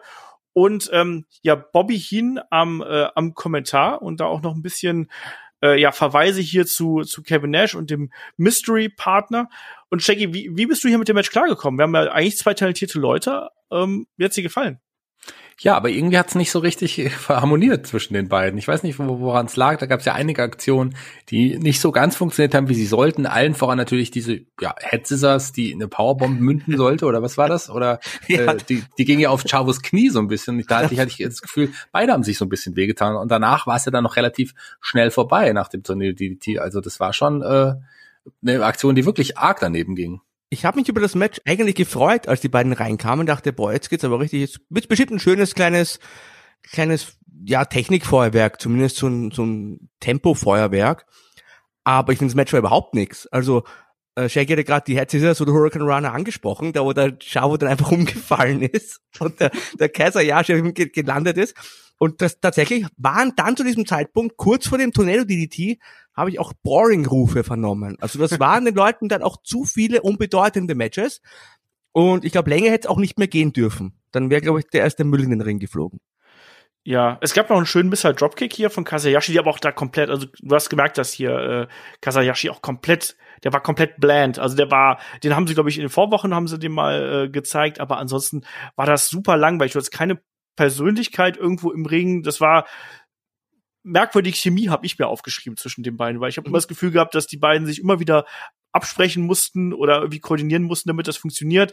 Auch Chavo hat ja jede zweite Clothesline zum Beispiel mal angedeutet, indem man sich auf den Arm geschlagen hat, damit auch ein Kasayashi ja hinschaut in dem Augenblick. Also ich weiß nicht, was da gewesen ist. Am Ende haben wir noch ein bisschen schönes Wrestling gehabt, den, den Missile Dropkick, wir haben Jump Suplex gehabt und dann eben auch wieder hier sehr schnell den Tornado DDT. Der Kampf dauerte knapp vier Minuten und Chavo Guerrero ähm, gewinnt das Ding und einen, äh, ja, Eddie Guerrero haben wir hier nicht gesehen und ein Chavo ja, war halt so wie ein Chavo zur damaligen Zeit war. Einfach eigentlich ein bisschen äh, langweilig und ein bisschen zu brav und hat dann am Ende noch äh, Kasayashi auf die Füße geholfen. Und ja, das war nicht so aufregend und deswegen würde ich mal sagen, äh, schalten wir dann hier einfach mal rüber zur äh, eine Frage noch Konkurrenz. Äh, Shaggy, ja. hast du inzwischen nachgezählt? Ähm, ich, ja, jetzt bei der Show zum jetzigen Zeitpunkt hatten wir elf. Was? Du lügst doch. Nee, hatten wir. Elf okay. Ex-WWE-Superstars? Ja, ex und wie, viel, und wie viele Nicht-WWE-Superstars im Vergleich? Ähm, ich glaube, da kommen wir aufs Gleiche etwa. Die habe ich nicht gezählt. Äh, du meintest doch, wir hatten, hätten sonst mehr. Ja, die kann ich jetzt auch noch zählen, mein Gott. mein Gott. Die zähle ich jetzt auch noch. Also. So, dann können wir in der Zwischenzeit hier mal äh, rüberschalten zu WWF Raw. Ich habe es ja schon erwähnt, wir sind hier in Albany, New York in der Pepsi Arena und man startet ja gleich auch durch mit ordentliche Stimmungsmache, nämlich es gibt erstmal ein kleines Musikvideo zu WrestleMania 14, wo nochmal die wichtigsten Momente hier äh, ja Revue passiert werden und dann geht's eigentlich auch schon los und dann haben wir einen fließenden Übergang und ein Vince McMahon kommt hier zum Ring mit einem neuen WWF Championship Belt. Zum einen ist er blau. Ich wusste gar nicht, dass diese Belts auch mal blau gewesen sind, aber egal. Ich habe mir gedacht, es wäre schwarz. Vielleicht war mein Fernseher damals zu schlecht. Man weiß es nicht, um die Farbunterschiede ähm, äh, auszugleichen. Auf jeden Fall ein sehr, sehr lautes Publikum, was auch hier in Vince McMahon gar nicht ähm, zu Wort kommen ließ. Das Mikrofon hat erstmal nicht funktioniert und ja, äh, die, die Halle ist dann auch gleich äh, ausgerastet, als dann Steve Austin hier in die Halle kommt, sich von mit quasi einem Arm die äh, den neuen Gürtel schnappt und den alten Gürtel erstmal Vince McMahon vor die Füße oder vor die Kniescheibe wirft. Und da muss man einfach mal sagen, wie gut das auch hier ein McMahon verkauft, oder? Diesen etwas trotteligen, cartoony Chef, der dann erstmal so, ah, uh, und auf einem Bein durch die Gegend hüpft. Ähm, das fand ich sehr schön. Und Markus, das ist jetzt eigentlich die Promo, die so ein bisschen ja den Tenor für den ja. für die nächsten Monate vorgibt, oder? Jetzt geht's richtig los, sage ich mal, diese Austin McMahon Feder. Und mir ist das auch aufgefallen, was du gerade gesagt hast. Die ganze Sendung hindurch, immer wenn McMahon aufgetreten ist, egal was für eine Szene, der war so unglaublich gut in seiner schauspielerischen Leistung, mit seiner Mimik her und auch die Gestik. Also das war wirklich, das war überragend, äh, auch für Wrestling in dem Fall. Und ja, in dem Fall war es ja so, er wollte sich ja mit Austin zusammentun. Er meinte erstmal, ich bin stolz, dass sie meine Firma repräsentieren und hat dann auch vorgeschlagen, na, zusammen mit meiner Weisheit und mit ihrem Charisma können sie vielleicht sogar eines Tages der größte WWE-Champion aller Zeiten werden. äh, leider hat der Steve Austin da gar keinen Bock drauf gehabt. Er meinte nur, ein, ein Wir gibt's nicht, weil ich bin so, wie ich bin. Und McMahon hat dann halt weiter versucht, sich da ein bisschen einzuschleimen. Hat sich gesagt, ich, ich ich, ich finde sie toll, also wirklich mit, mit sie, weil er hat ja Mr. Austin gesagt und er hat dann auch dazwischen gesagt, ja, I love you und hat uns weitergesprochen genau. und da hat halt Austin genau hingehört. Also jetzt hat gesagt, äh, was? was? Was hast du gerade gesagt? Äh, und McMahon wollte da nicht nur mit der Sprache rausrücken. Das ging dann so ein bisschen hin und her zwischen den beiden, bis ihm dann der Austin doch dieses I love you entlocken konnte. Und das, das war eine, eine, sehr lustige Szene. Tatsächlich war es halt so, dass Austin nochmal dann klargestellt hat, also niemand sagt mir, was ich zu tun habe, ich bin, wie ich bin. Und das hat dann den McMahon natürlich fuchsteufelswild gemacht. Und er hat dann dem Austin auch gedroht. Der meinte, ja, wir hätten es jetzt einfach machen können oder kompliziert.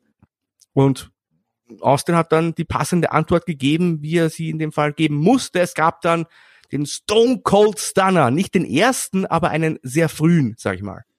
Ja, hat man auch gesehen, wie McMahon den wieder verkauft hat. Die Koordination war da noch nicht so recht da. Das wurde hinterher in der weiteren Verlauf der Karriere beider Männer wurde das noch ein bisschen schöner. Da gab es schönere Stunner. Aber auch diese kurze Bedenkpause, die sich dann Austin irgendwie ausgedungen hat hier irgendwie, wo er dann sagte, oh ja, leichter Weg oder komplizierter Weg. Ich muss da noch mal kurz drüber nachdenken, wo er sich dann kurz in sich geht und dann gibt's eben den Kick und den Stunner.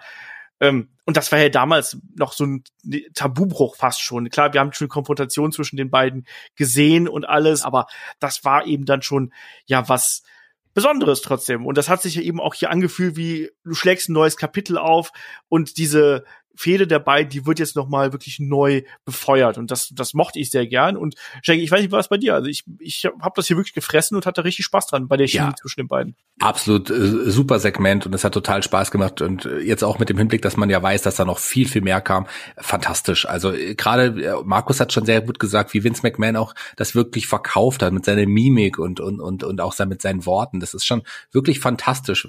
Schade, was aus ihm aus dem Vince McMahon geworden ist, wenn man jetzt seinen letzten letzten On-Air-Auftritt, das war, glaube ich, dieses Roast gegen Triple H oder für Triple oh, H. Ja. Das war doch ganz schrecklich, oder? Das war doch wirklich extrem schrecklich. Und äh, hier war er wirklich äh, auf der Höhe seines Schaffens und seines Könnens. Fantastisches fantastische Promo, hat super viel Spaß gemacht. Also, also die beiden auch so zusammen zu sehen und man hat auf den Stunner gewartet und klar, war, hat man schon bessere Stunner gesehen, vielleicht auch vom Disciple an dem Abend mehrfach. Oh, ähm, aber ähm, das war schon geil, hat schon Spaß gemacht, auf jeden Fall.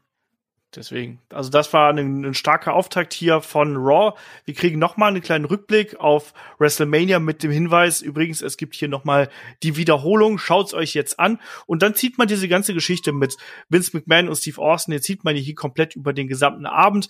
Wir sehen ihn dann Backstage, wo er erstmal versorgt wird. Ähm, Jared Briscoe war da. Ich weiß nicht, ob der andere, war, war das Sergeant Slaughter oder war, war das schon mhm. Pat mhm. Patterson? Man konnte nur den Oberkörper sehen. Ich weiß nicht. Ich habe es Slaughter.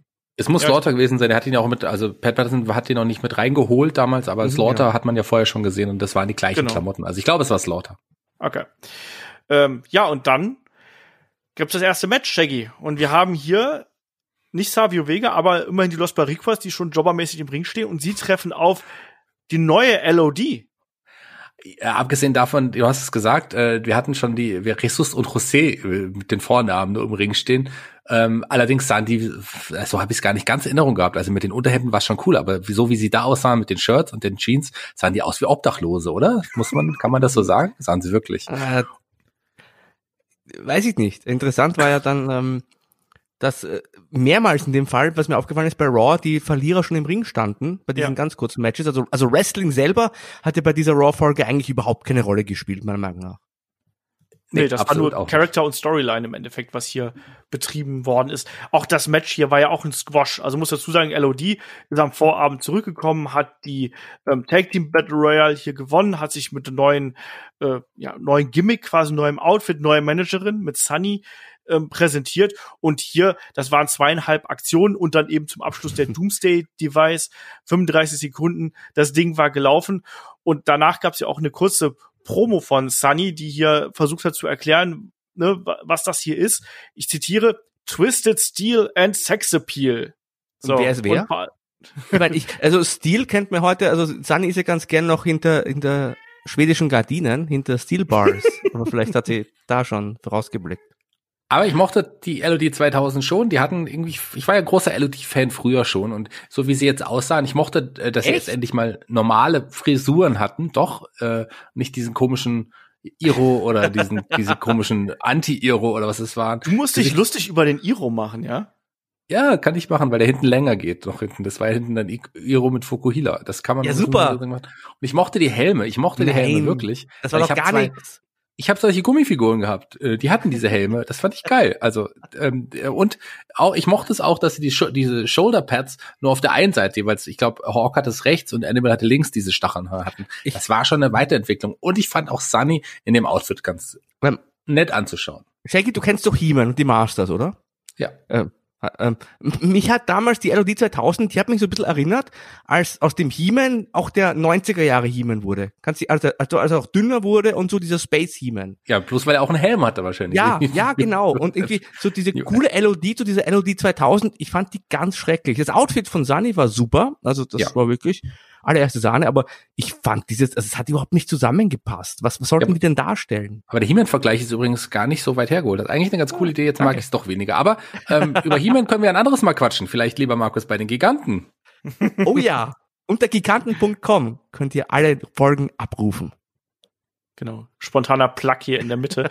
ähm, auf jeden Fall, LOD 2000 sind hier dann quasi nochmal auf der Raw-Bühne quasi präsentiert worden. Und Sunny hat nochmal gesagt, so das hier ist jetzt erst der Anfang. Ob das jetzt eine Drohung oder Versprechen war, ähm, das lassen wir mal so dahingestellt. Weiter ging es dann wieder mit einem Backstage-Segment, wo wir ähm, Kevin Kelly haben, der dann eben erzählt hier, äh, Vince McMahon hat die Polizei gerufen und Austin soll jetzt hier abgeführt werden. Dann gibt es einen kurzen ähm, WWF Attitude Trailer, diesen Trailer der mit den super der ist fantastisch also, mit den Legenden, ja. die dann eben über die aktuelle Generation sprechen. Markus, sowas fehlt heute auch ein bisschen, oder? Ja, tatsächlich, aber das Problem ist, die alte Generation steht ja heute noch im Ring. Was willst du denn da machen? Du willst du den Goldberg und, und den Randy Orton die über die neue Generation sprechen hören, aber das, also diesen Clip mit äh, Freddie Blassie, Killer Kowalski, Ernie Ladd, Gorilla Monsoon, Pat Patterson sind da unter anderem dabei, der hat sich bei mir so eingeprägt, ich kann den mitsprechen von damals noch und ich krieg da aber heute noch eine Gänsehaut. Ich finde das so super, wenn die, die alten Leute quasi sitzen da in, in den leeren Zuschauereien, sprechen darüber. So, ich, ich erinnere mich noch an damals und ich höre noch, wie die Leute mir zujubeln, aber heute, heute jubel ich für die Neuen. Also ich finde den hervorragend, den Clip. Auch jetzt im Jahr 2020 noch immer. Ja, bin ich äh, komplett bei dir, auch weil das eben auch so anders gewesen ist. Und es hat eben auch gezeigt, wie man das aktuelle Produkt quasi absetzen möchte. Und das fand ich äh, auch sehr gut. Und ich mag den Clip auch heute noch. Der funktioniert auch bei mir noch heute. Ohnehin hat man da zur Attitude Era und auch dann zur auslaufenden Attitude Era sehr tolle Videoclips und auch eben diese Trailer zwischendurch immer wieder eingebaut. Ähm, weiter ging es hier dann mit nochmal einem Backstage-Segment. Kevin Kelly hat dann nochmal ein kleines Update für uns. Äh, die Disciples of Apocalypse haben anscheinend Steve Austin mitgeteilt, ähm, was Vince McMahon vorhat, aber Steve Austin ist das relativ egal. Also offensichtlich Austin und die Disciples hier gute Kumpels. Naja. Ja, also ich würde nicht, äh, zumindest mit einigen von den Disciples möchte ich nicht befreundet sein. das dachte ich mir. Ähm, kommen wir zum nächsten Match. Dann haben wir nämlich auch was Spannendes, auch wieder ein Disciples of Apocalypse, nämlich Chains, der auch hier wieder den Jobber-Entrance bekommt. Der steht nämlich auch schon im Ring, weil da kommt ja jemand anders grob in den Ring, lieber Shaggy. Nämlich? Ja, niemand Geringeres als unser Freund Kurgan kam zum Ring mit, mit Jekyll an seiner Seite. Ähm, das war ja noch so das Ende der, äh, das war nach der Truth Commission quasi, nachdem die aufgelöst wurde, ist ja Kurgan zeitweise alleine angetreten und man hat gedacht, man macht da einen Monster-Push mit dem. So fühlte sich das damals an. Mit Jekyll, ähm, Don Callis, der ja auch ein cooler Manager wie ich, äh, ist, wie ich finde, ähm, auch damals auch schon war, äh, auch gut am Mike. Also das hätte schon gepasst, aber letzten Endes war das ja auch alles andere als ein Match, was hier passiert ist. Ja, es war halt ein Squash, ne? Also man wollte hier einfach mit Kurgan jemand präsentieren. Und Chains war hier dann das willige Opfer, was ein paar Aktionen irgendwo ins Ziel bringen konnte. Ich war sehr beeindruckt, dass er dem guten Kurgan hier an den Kopf treten konnte. Aber Markus, ansonsten war das einfach hier nur eine Kraftdemonstration von Kurgan, oder? Ja, ich meine, Kurgan ist halt, ich weiß nicht, was es ist, ob es ihm die Proportionen sind, ob es seine Mimik ist. Ich meine, der war zwar groß, aber der wirkt immer lächerlich oder hat auf mich immer lächerlich. Der wirkt nicht bedrohlich. Also er wirkt immer so ein bisschen wie eine Witzfigur. War er ja später auch dann, damals bei den Oddities, da haben wir in äh, Dubai 5 auch schon mal drüber gesprochen. Aber, aber ich, also bei mir funktioniert er halt nicht als Monster. Was ganz interessant war, war halt der Finisher. Da gab's ja die, die Van Eric Claw quasi, die er da beim Chains angesetzt hat und dann nicht mehr losgelassen hat. Und die hat er noch länger nicht losgelassen. Der hat ihn da die Claw, den Clawhold weiter gehalten und hat ihn an der Stirn gepackt und aus der Halle getragen. Ich habe mich nur gefragt, wo die anderen Disciples of Apocalypse sind, aber äh, es war schon ein ganz ein, ein, nettes Finish. Ich sag mal, mit einem anderen Monster-Character hätte es wahrscheinlich besser funktioniert. Ja, äh, sehe ich auch so, weil ich fand auch diese ähm, Sequenz, wo er ihn dann wirklich mitgenommen hat und durch die Seile geschliffen hat quasi und dann auch, ja, Chains das ja auch entsprechend verkauft hat. Das fand ich durchaus beeindruckend. Der Rest des Matches war ähm, relativ belanglos und da, wie gesagt, hat mir ein Chains hier fast schon besser gefallen als ein Kurgan. Chains ja nicht zu vergessen, ähm, auch Brian Lee, das wissen wir, aber vor allem auch der Fake Undertaker, ja, das äh, ja. war der ja auch und ähm, das war, glaube ich, sein größter Moment in der Geschichte seiner Karriere, äh, als Fake Undertaker aufzutreten, mal abgesehen von seiner ECW-Zeit, aber ja, hier aber äh, hier aber, hat er ja nichts zeigen dürfen. Aber wieso fake? Bist du sicher, dass damals der Richtige gewonnen hat? Es gibt eh, der Undertaker also, wurde eh mehrmals ausgetauscht. Eben, eben. das wissen wir ja. Genauso wie der Alte mit Warrior. Die, die sind ja mehrmals ausgetauscht worden. Es gab beide. zwei Warriors und ich habe drei Undertakers. Es gab auch drei Warriors, wenn man Renegade mitzählt. Na gut. ja, auf jeden Fall wird jetzt dann im, im Nachgang wird hier erstmal dann äh, die wir haben es gerade gar nicht erwähnt, weil noch während des Matches hat man ja noch mal eine kleine Backstage-Vignette hier gesehen. Das Vince McMahon wartet auf die äh, Polizei. Das hat man dann danach wieder aufgegriffen. Vince McMahon steht vor der Halle und die Polizei ist da. Ähm, ja, Shaggy, und danach gab es erstmal einen kleinen Werbespot mit äh, Mankind und den WWF-Slammers und ich habe mich ja gefragt, ob du da die Promo noch nachsprechen könntest. nee, in dem Fall nicht, in dem Fall tatsächlich nicht. Aber ich äh, habe mich an die Promo noch erinnert, aber nicht so, dass es jetzt für mich legendär oder nostalgisch war. Ich habe ja auch die WWF-Slammers nie gehabt. Okay. Tatsächlich, das war nicht meine Welt. Also so Figuren, die solche Gimmicks hatten, brauchte ich nicht. Na gut. Auf jeden Fall zieht man jetzt hier diese Geschichte mit Vince McMahon, der Polizei und dem ja Festnehmen von Stone Cold Steve Austin. Das zieht man jetzt hier ein bisschen, Markus. Hat das bei dir Spannung erzeugt? Weil man hat ja hier wirklich das Gefühl gehabt, dass man so Schritt für Schritt diese ganze Szenerie miterlebt.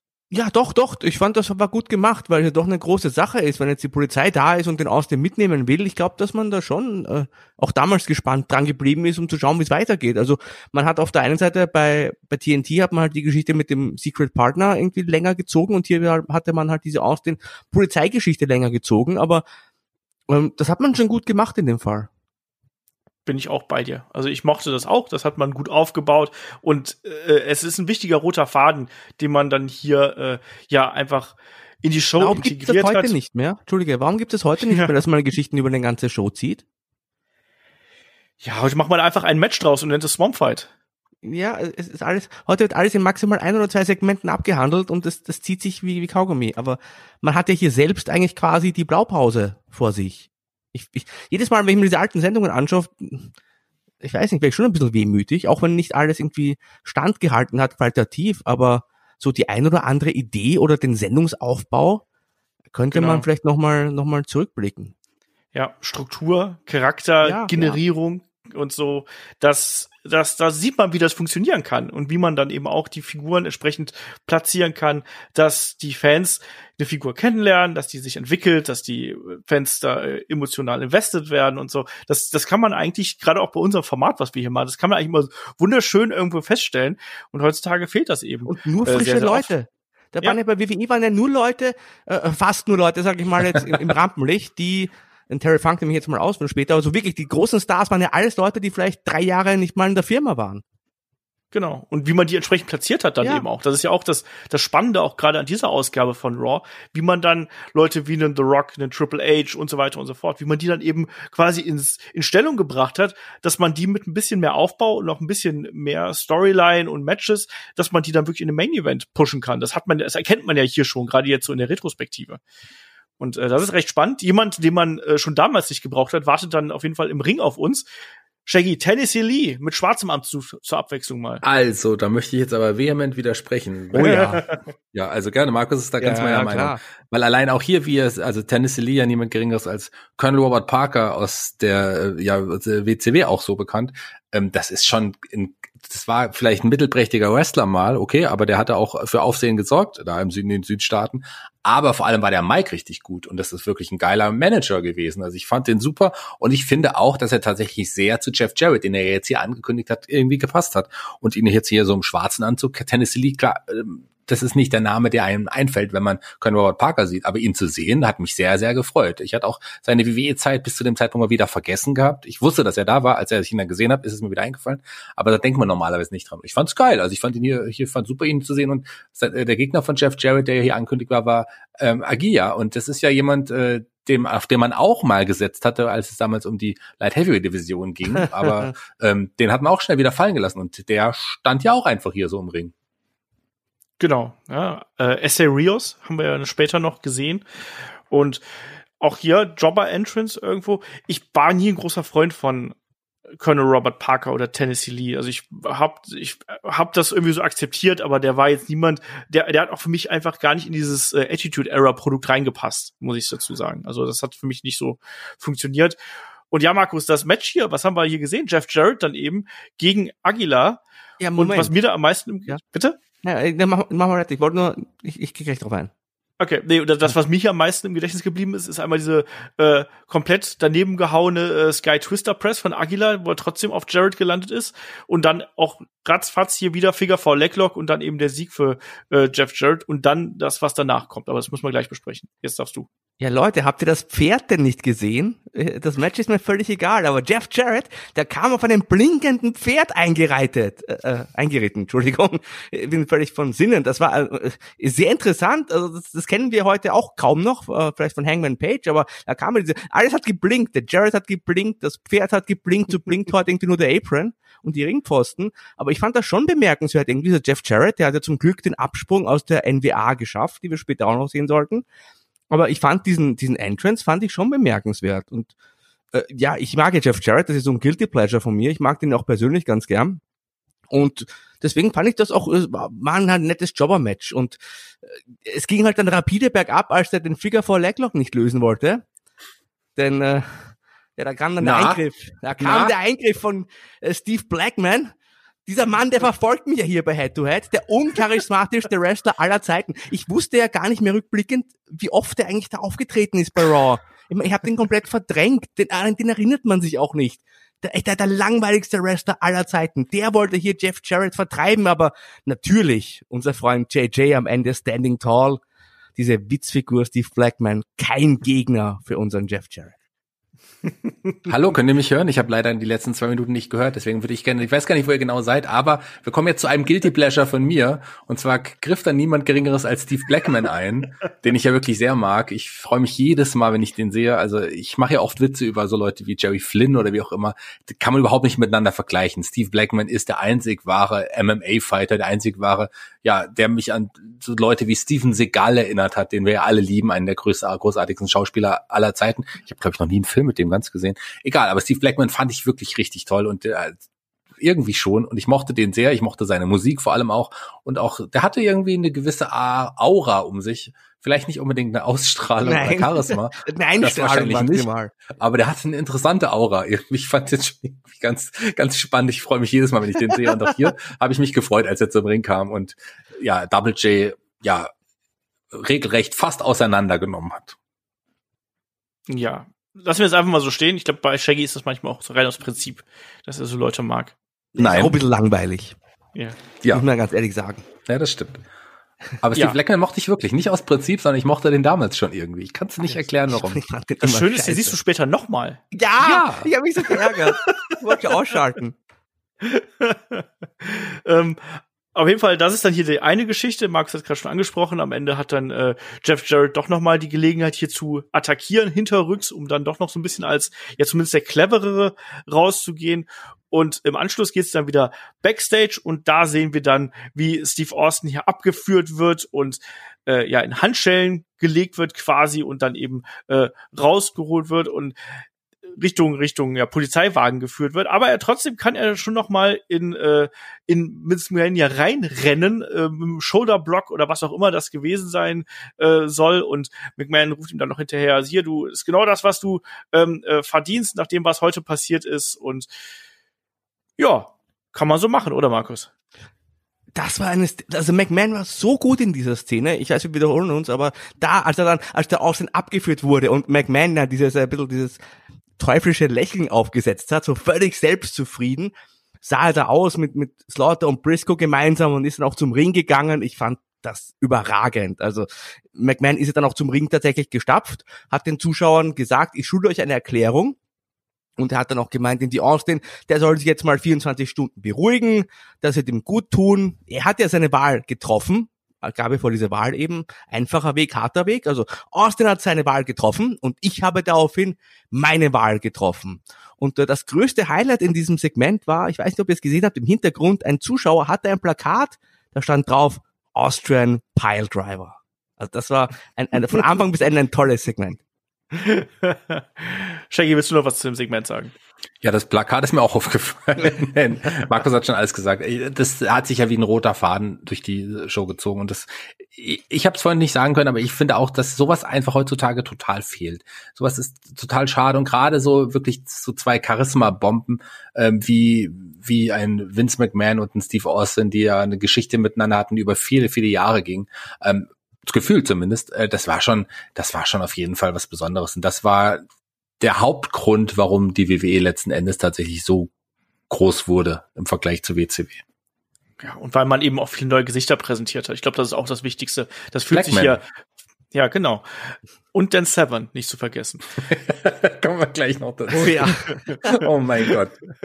Äh, aber das fühlte sich hier frisch an, das fühlte sich irgendwie ein bisschen echt an und ein bisschen anders an. Und das hat Spaß gemacht. Und es hat sich auch ernst irgendwo angefühlt. Also auch wenn äh, ein- gerade ein McMahon ja immer so ein bisschen cartoony und überdreht, also über, überzogen wirkt, aber trotzdem, das fühlt sich jetzt hier, ich sag's noch mal, wie ein neues Kapitel an, wie eine Kriegserklärung, die jetzt erst Austin hat quasi mit dem Stunner die Kriegserklärung ausgesprochen und McMahon hat sie jetzt mit dieser Aktion quasi angenommen. Und das mochte ich in dem Augenblick wirklich, weil man dann gesagt hat, so, ey, was, was wird denn da jetzt in den nächsten Wochen noch passieren? Ne? Also verrückt und man war total gecatcht in dem Augenblick und das hat richtig Spaß gemacht. Und ja, wir können da, wir können da jetzt gleich äh, weitermachen, weil man baut jetzt ja schon für die zweite Stunde vor. Da sehen wir erstmal ähm, ja Backstage Triple H und China und ähm, ja Triple H kündigt eine äh, neue WWF an, nämlich äh, ja die wird X-rated werden, ne? die X und so.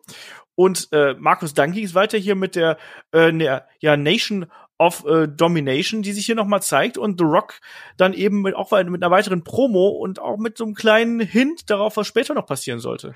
Ja, also es hat ja da damals schon heftig gekriselt bei der Nation of Domination. Äh, bei WrestleMania zuvor hat The Rock ja mit der Hilfe der Nation of Domination gegen Ken Shamrock gewonnen durch die Q. Ähm, da gab es immer den, also schon länger jetzt in dem Fall, den Streit zwischen The Rock, äh, Rocky Maivia, der nicht allzu lang zuvor geturnt ist, und dem eigentlichen Anführer und Gründer der Nation of Domination, Farouk. Und äh, Rock hat hier angekündigt, äh, Farouk, ja, du hast mir gestern Abend also die Augen geöffnet und du bist auch der Grund, warum ich bei der Nation bin und warum ich noch immer IC-Champion bin. Und dann sagte er aber etwas sehr Bemerkenswertes. Er meinte, die Nation wird ab heute so stark wie noch nie sein. Und das war schon ein interessantes Foreshadowing. Bin ich bei dir. Ich mochte das auch, wie man das dann hier aufbereitet hat. Und damit, ja, mit diesem Interview endet ja dann auch quasi die erste Stunde von Raw. Und sollen wir noch mal rüberschalten zu Nitro, damit wir da nee. auch die. Äh ja, lass uns auch lieber doch hier bleiben, weil jetzt kam ja das, das große Match, auf das sich Markus so sehr gefreut hat. Na gut, dann machen wir das noch, aber nur für Markus. Und deswegen darf Markus sich auch ansprechen, weil wenn da schon seine zwei Helden, äh, ne, drei Helden, wie auch immer, äh, im Ring stehen. Wir haben auf der einen Seite die äh, Nation of Domination, wir haben The Rock und Farouk und auf der anderen Seite haben wir ja Team MMA, nenne ich es jetzt einfach mal, Shamrock und Steve Blackman. Und Markus, auch hier, mehr Storyline, wenig Wrestling. Äh, ja, das war, also Ken Shamrock fand ich übrigens wirklich gut, den, den mochte ich immer. Das war also der Anti-Steve Blackman, der war auch ein MMA-Kämpfer, der hatte halt Charisma, der hat was dargestellt. Und äh, Steve Blackman ist mir gar nicht aufgefallen, muss ich sagen. Aber gut, in dem Fall, es war tatsächlich so, dass wir hier, wie du gesagt hast, mehr Storyline als Match haben. Es war so, dass zuerst wollte Rocky starten gegen Ken, Ken Shamrock, hat irgendwie zu Farouk gesagt, nee, ich mach das schon, ich mach das schon. Und kurz bevor es losging, hat er doch noch den verdutzten Farouk eingewechselt. Okay, da musste halt Farouk ein bisschen wresteln, musste es dann mit beiden Gegnern aufnehmen, waren immer, immerhin dann doch eineinhalb Gegner. Äh, hat da unter anderem einen Spinebuster ausgeteilt und obwohl er einiges kassiert hat, hätte sich die Chance zum Hot Tag ja noch ergeben. Also Farouk ist da so hingerobbt in seine Ringecke, müsst ihr euch vorstellen, eben schon ein bisschen betröppelt, hat einige Aktionen kassiert. Ihr kennt das ja, diesen Hot Tag, wenn man da hinrobbt und den Arm ausstreckt. Ja, und der Rock, der hat dann einfach seinen Arm hingehalten und dann hat er ihn hochgehoben, so dass Farouk eben nicht hinkam. Ja, und dann hat sich der Rock umgedreht und ist einfach gegangen und er hat die Halle verlassen. Und Ken Shamrock hat dann ganz schnell den Sieg für sein Team erzielt. Steve Blackman, also Nutznießer, durfte auch mal gewinnen. Und der, die eigentliche Geschichte, die kam ja aber dann tatsächlich erst nach dem Match. Genau, da äh, steht dann ja Farouk noch im Ring und ruft The Rock hier wieder zurück. Und ja, Shaggy, was passiert dann? Erstmal möchte ich sagen, ich glaube, ich das erste Mal in einem Wrestling-Podcast, dass ein solch erfahrener und toller Podcast wie Markus es ja auch ist, sowas sagt wie ein, der eine Wrestler war betröppelt. Fand ich irgendwie nicht witzig. ich so auch, das könnte man auch immer, das könnte man den Kommentatoren mal mit auf den Weg geben, dass sie auch solche alt, solche tollen Begriffe auch mehr in ihren Kommentar einbauen. Das finde ich, finde ich gut. Markus ist ja auch ein Wrestling-Kommentator. Richtig, richtig. Ähm, sag doch mal betröppelt, auf jeden Fall. Das, äh, sagt man wirklich viel zu wenig. Farouk hat da auf jeden Fall The Rock zurück zum Ring gerufen, der war mit ihm noch nicht fertig. The Rock kam auch und äh, blieb aber erst noch mal außerhalb des Ringes stehen. Aber dann plötzlich von hinten, es war, glaube ich, es war es Dilo, der den ersten Schlag ausgeführt hat, von hinten gegen gegen du, Farouk. Du, du gehst äh, einen Schritt zu weit. Du ja, hast okay. einen, einen Teil vergessen. Ähm, weil die beiden, ja, treffen sich ja dann quasi noch mal äh, in den Ring zusammen auch mit der NOD. Dann gibt's ja erstmal eine Klopperei zwischen den beiden, erstmal eine Schubserei und dann gibt's ja eine, eine, eine Schlägerei und dann werden die beiden ja erstmal von Referees und auch von der äh, restlichen NOD ja quasi getrennt und man denkt, oh, ne, die streiten sich zwar, aber die sind ja doch irgendwo äh, zusammen und dann haben wir ja diese Szene, die du gerade angesprochen hast. Ne? So Rock ist außerhalb des Rings, Farouk ist äh, im Ring und sagt hier, jetzt, jetzt komm wieder los, komm wieder zurück, ne? Und dann gibt's ja dieses Signal von The Rock Genau. mit der Augenbraue. Das war's. Das ist ein geiler Moment, oder? Absolut. Also, als er quasi das Kommando mit der Augenbraue gegeben hat und dann die Nation über ihren eigentlichen Anführer hergefallen ist, das fand ich total äh, raffiniert, wenn man so möchte. Also es war so, so, so ein kleiner Kniff, sage ich mal, der mir aber in der Situation total gut gefallen hat, der auch gezeigt hat, das war ein Plan von Anfang an. Und vorher hat die Nation ja noch beide auch geholfen zu trennen. Und da hat man ja auch gar nicht gedacht, dass die plötzlich wirklich gegen Farouk turnen. Und ich dachte mir auch, okay, dann kommt dieser richtige Turn, der kommt vielleicht erst. Ich hatte es auch nicht mehr so im Kopf. Und dann tatsächlich diese Attacke in, in der zweiten Phase quasi. Das war, Ja. ich fand das total clever.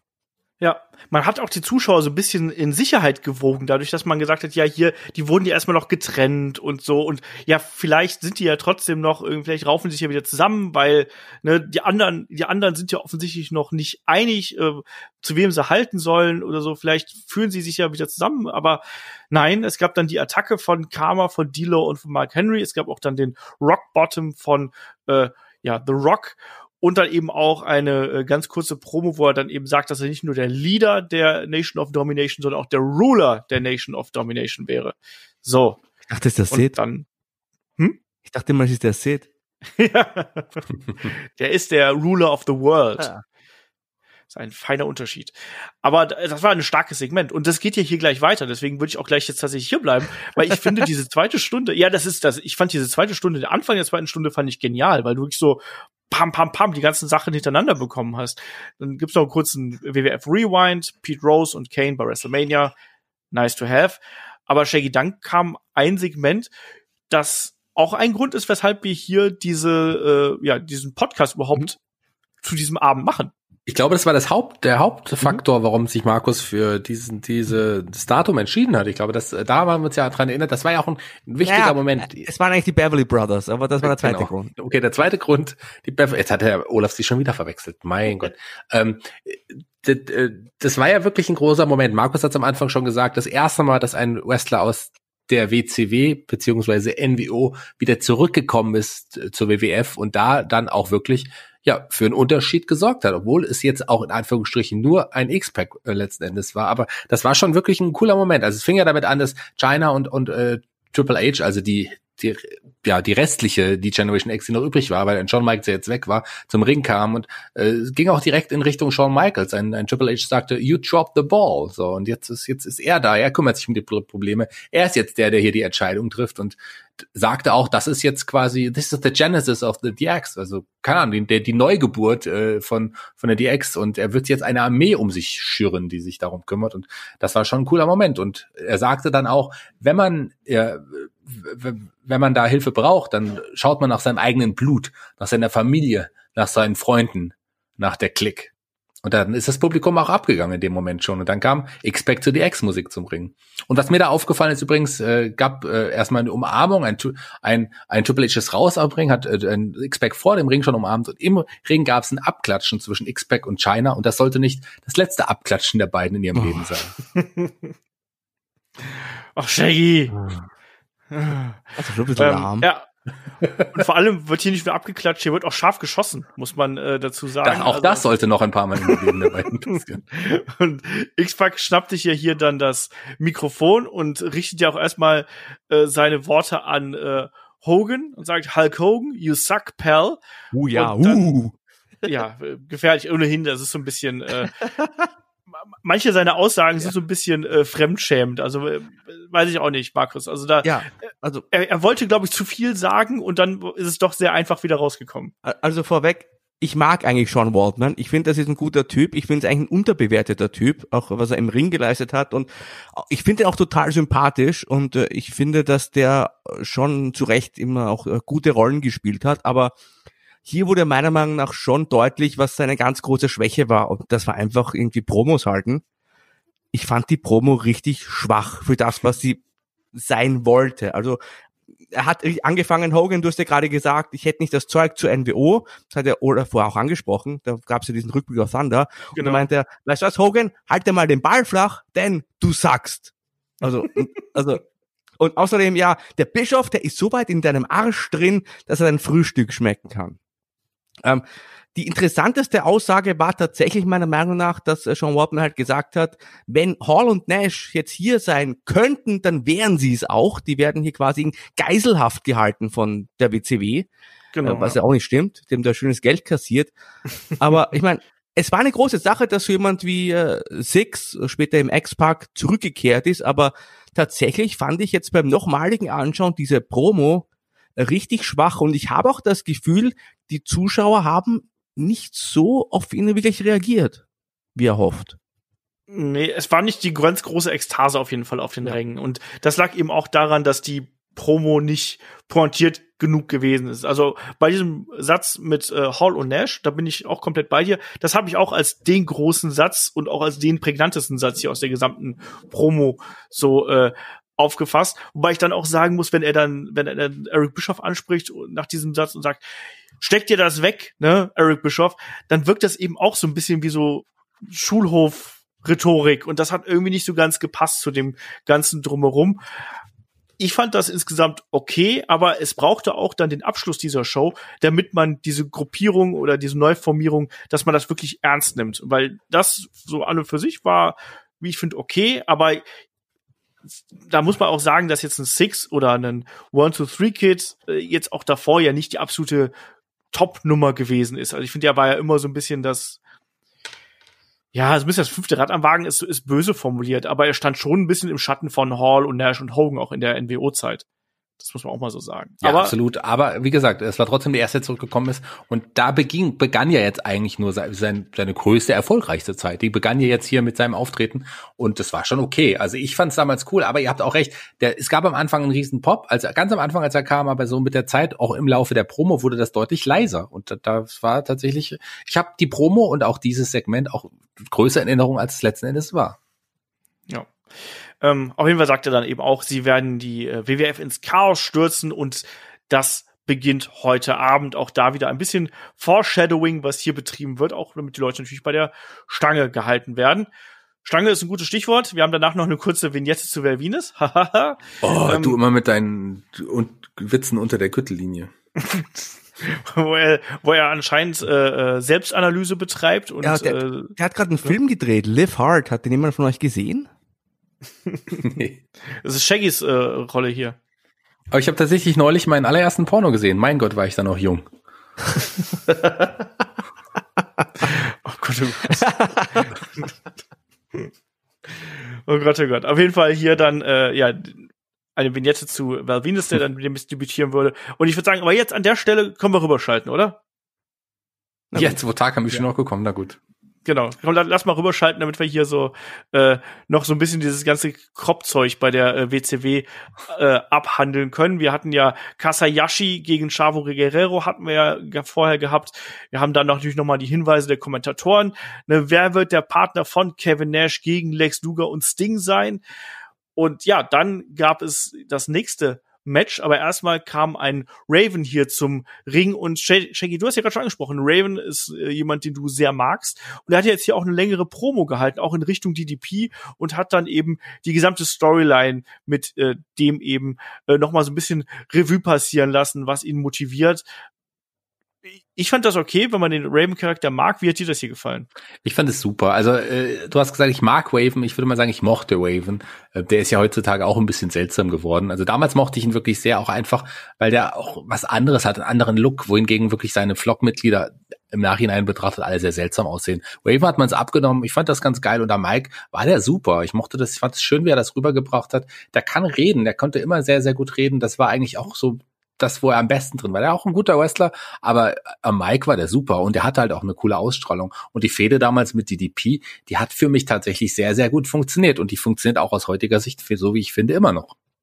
Genau, es geht ja da um die Schulkameraden, die Kinderfreunde irgendwie, Kindheitsfreunde und ähm, ja, da spricht er halt eben an, dass, dass damit ja das Page immer Angst gehabt hätte, dass ein äh, Raven ein größerer Star wird als er und ähm, er, jetzt wird eben das eben Heimzahl und er wird seinen Schmerz spüren und so weiter und so fort.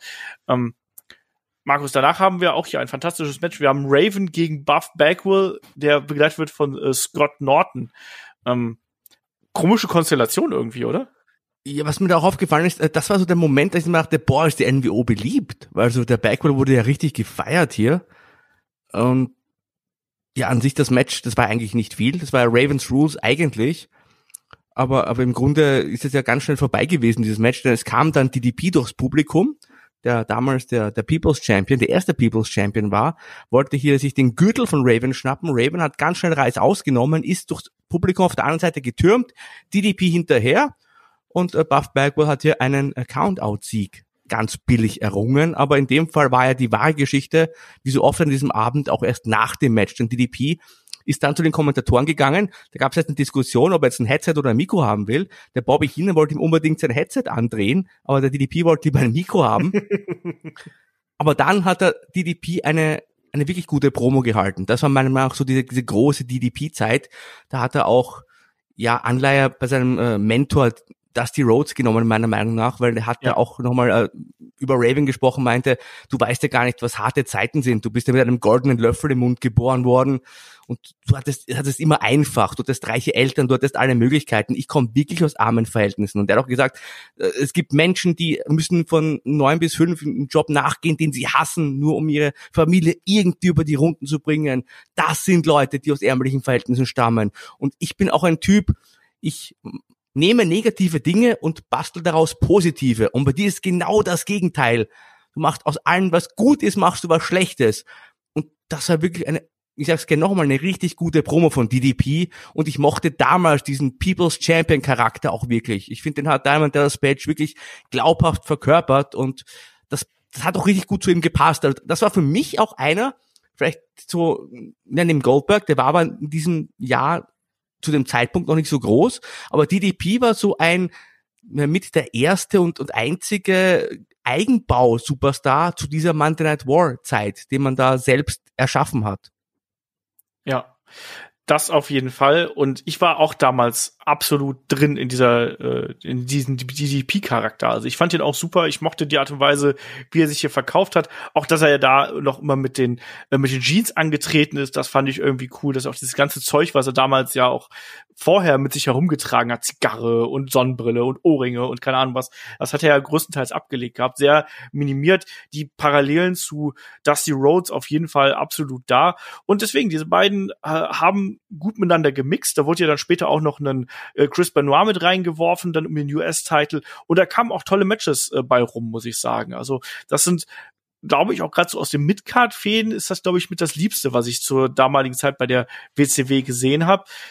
Kommen wir zum nächsten Match. Da haben wir dann Disco Inferno gegen den guten Kidman. Und ich muss wieder sagen, Shaggy, wie geil ist denn die Musik von Disco Inferno?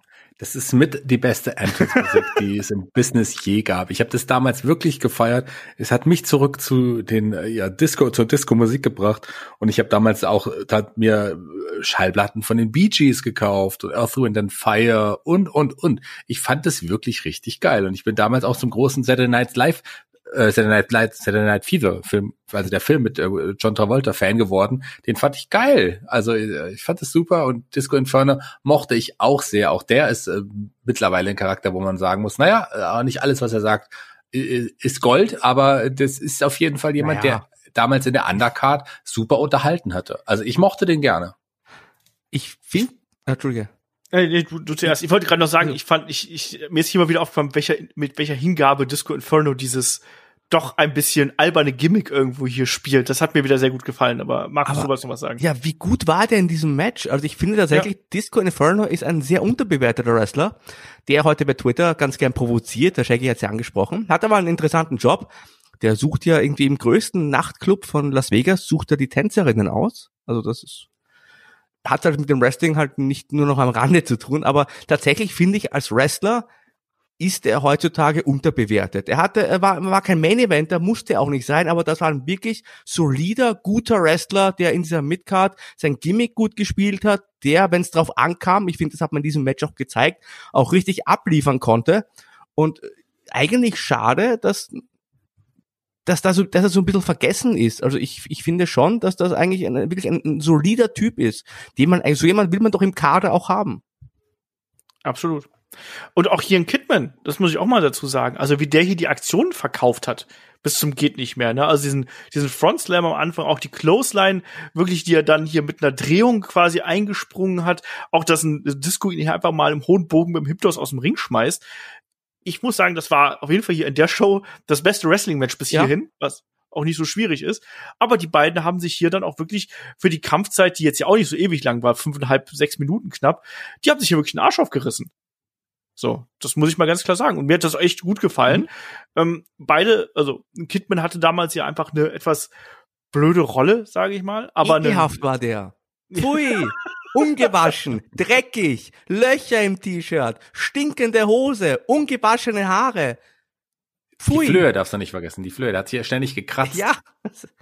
Und er wollte gar nicht da sein. Beim Einzug hat er noch gesagt, I don't wanna be here. Also der Arme. Ja. Und trotzdem hat er dann äh, Tori Wilson geheiratet. Da hat er auch dann da die äh, Dusche dann entdeckt dazwischen, aber egal. Nein, aber ich fand, das war für das, was es sein sollte, war das echt ein schönes Match. Es gab so einen kleinen, ja, eine, eine, eine kleine gebotschte Aktion hier bei dem, äh, bei der BK-Bomb oder bei dem Lowdown, den wir hier gesehen haben. Aber am Ende hat dann eben auch eine Disco Inferno hier dann eben mit dem Piledriver seinen äh, damals neuen Finisher präsentiert und konnte dann Kidman hier besiegen. Das konnte man absolut so machen, war eigentlich eher so ein ja, zwischendurch Schmankerl, würde ich es einfach mal so nennen, bevor dann die dritte Stunde anbricht. Aber so insgesamt, Shaggy in der zweiten Stunde jetzt hier nicht so mega viel passiert. Nee, aber die zweite Stunde endete mit diesem schönen Match schon ganz gut, aber ansonsten viel ist schon passiert. Also viele, viele, viele, viele Matches waren es. Ja, aber jetzt nichts vom Belang. nee, nichts von Belang, tatsächlich. Aber auch kein Match, das wirklich dann ja jetzt eine langfristige oder länger angelegte Story hatte oder zu einer geführt hatte. Nö, das waren einfach kurze Matches, um sich äh, viele Wrestler auf die Karte zu bringen, viele Wrestler in, die, in der Show aufzustellen, in aber nicht wirklich wichtigen Matches. Ja, und wenn du halt dann eben mal zur äh, WWF rüberschaust, was die hier quasi in ihrer ersten Stunde dann doch rausgehauen haben mit Austin und McMahon und Blackman. Äh, hm? Blackman. Blackman natürlich und LOD natürlich und Kurgan und so. Nein, aber gerade der Anfang, den fand ich halt bedeutend stärker und dann eben gerade zum Ende hin die Hints in Richtung, was passiert in der zweiten Stunde. Da war der Aufbau schon ein bisschen knackiger und ein bisschen durchdachter in meinen Augen. Und ja, mit diesem Match oder nach diesem Match brach dann Stunde drei an, auch äh, wie heutzutage auch drei Stunden einfach für eine wöchentliche Show. Viel zu lang egal, hier bekommen wir jetzt äh, das nächste Match, ähm, was dann auch tatsächlich so ein bisschen ja Pay-per-View ähm, Bedeutung haben sollte. Wir bekommen nämlich äh, Kurt Hennig, begleitet von Rick Root, der sich auch gleich Richtung äh, Kommentar begibt, gegen Jim Neidhart. Und auch hier, warum war denn Jim Neidhart hier plötzlich so dominant, Markus? Ich weiß es nicht. Ich, ich, also interessant war in dem Fall ja diese, diese, fin diese finale Angle. Ich, ich springe jetzt Genau. zum Ende, weil das vielleicht auch die Erklärung ist. Es gab ja dann eine, eine Attacke von äh, Rick Root gegen Jim Neidhart, denn es gab diesen Bearhug von Neidhart, der war quasi am Gewinnen. Hennig winkt zu den, den Root heran, meint, jetzt komm, hilf mir schnell.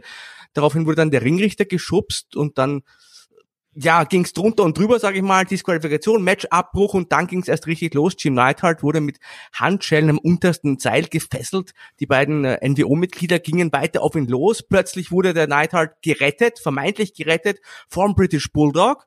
Und es hat dann auch noch Brian Adams mitgemischt und dann kam auch noch Bret Hart und hat hier äh, für Recht und Ordnung gesorgt. Und ich fand das insofern interessant, weil ich mich da gar nicht mehr dran erinnert habe. Hier wurde also eine Reunion der Hart Foundation ja, Ja. angeteased, sage ich mal. Brett hat sich das Mikrofon genommen und hat gesagt, okay, diese, diese unfairen Aktionen, dieses Durcheinander, die Zeit hat jetzt ein Ende. Er musste, also dieser Satz, da habe ich gleich die Augen verdreht, er meinte doch, denn niemand weiß besser als ich, was es heißt, betrogen zu werden. Und dann hat auch noch der NWO und Hogan gedroht. Und ja, dieser- dieser Tease von der Rückkehr der Hart Foundation, die ist aber nie gekommen. Und Ja.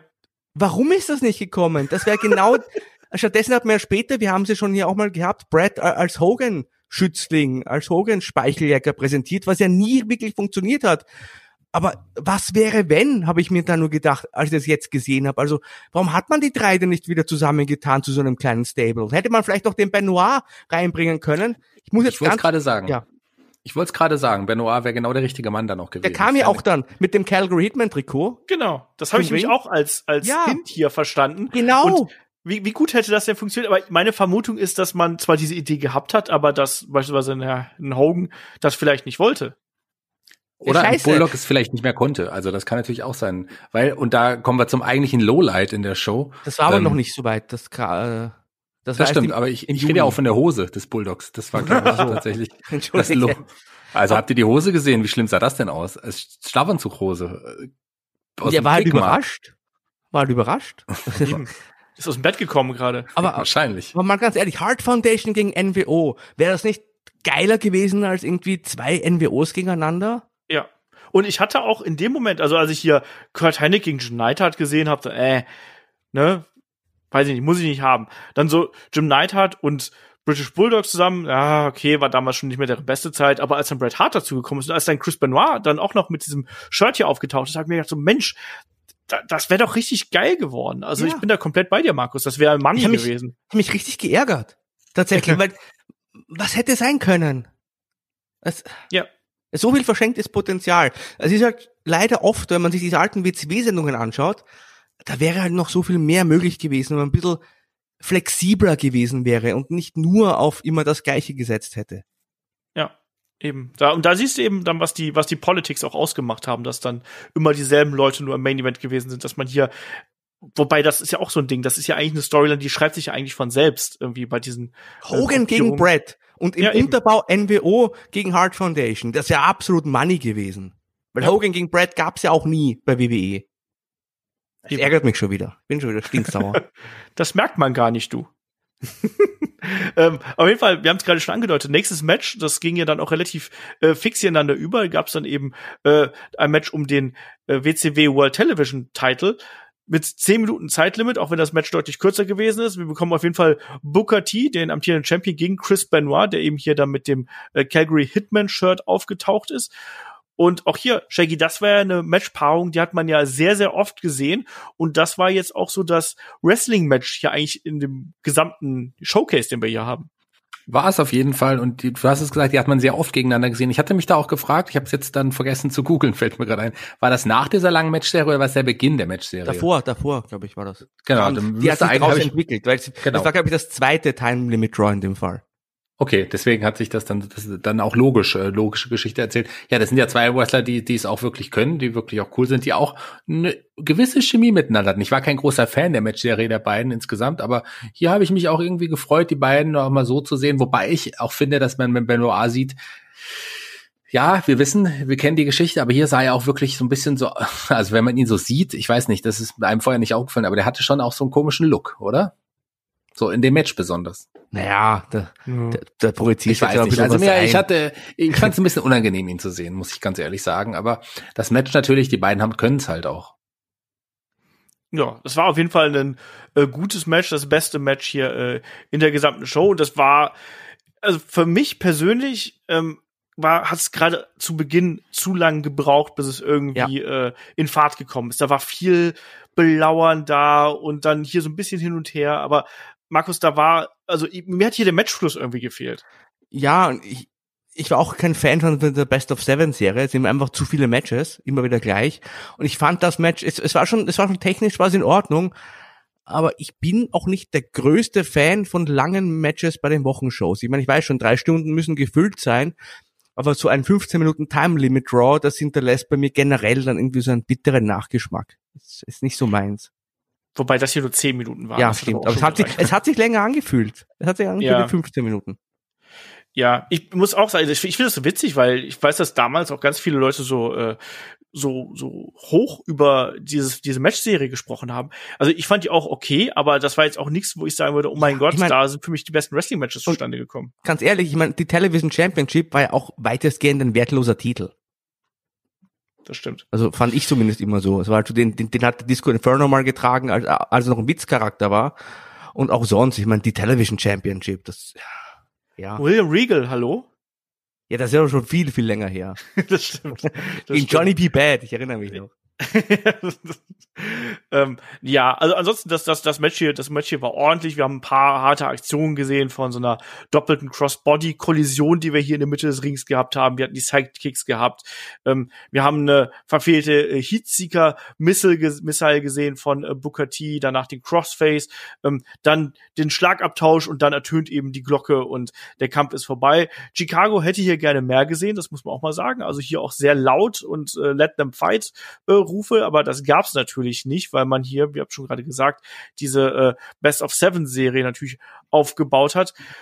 Ähm, kann man, das kann man so machen, gerade im Hinblick darauf, dass da eben noch so viel mehr kommen sollte.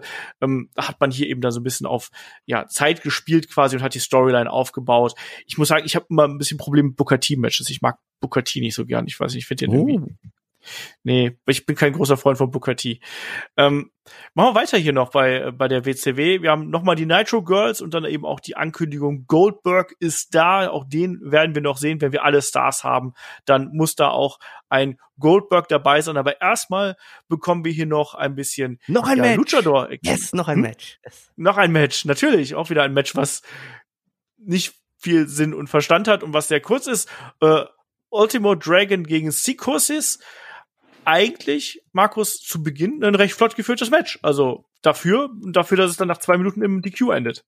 Ja, es war, es war ganz komisch. Also wieder ein Match ohne, ohne Geschichte, sag ich mal, im Vordergrund. Und dann, es gab einen Eingriff vom Ravens Flock.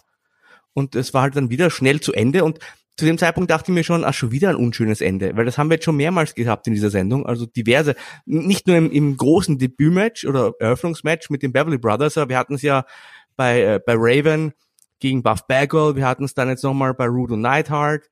Und Entschuldige, bei Hennig und Neidhart, äh, Booker gegen Benoit hatte auch ein Draw-Finish und jetzt halt schon wieder. Und ich finde, man hat schon gemerkt, äh, den Leuten hat das jetzt auch schon gereicht. An, an also ich, irgendwie die, die, die, die Reaktion, die war schon leicht genervt. So kam das zu mir ein bisschen rüber.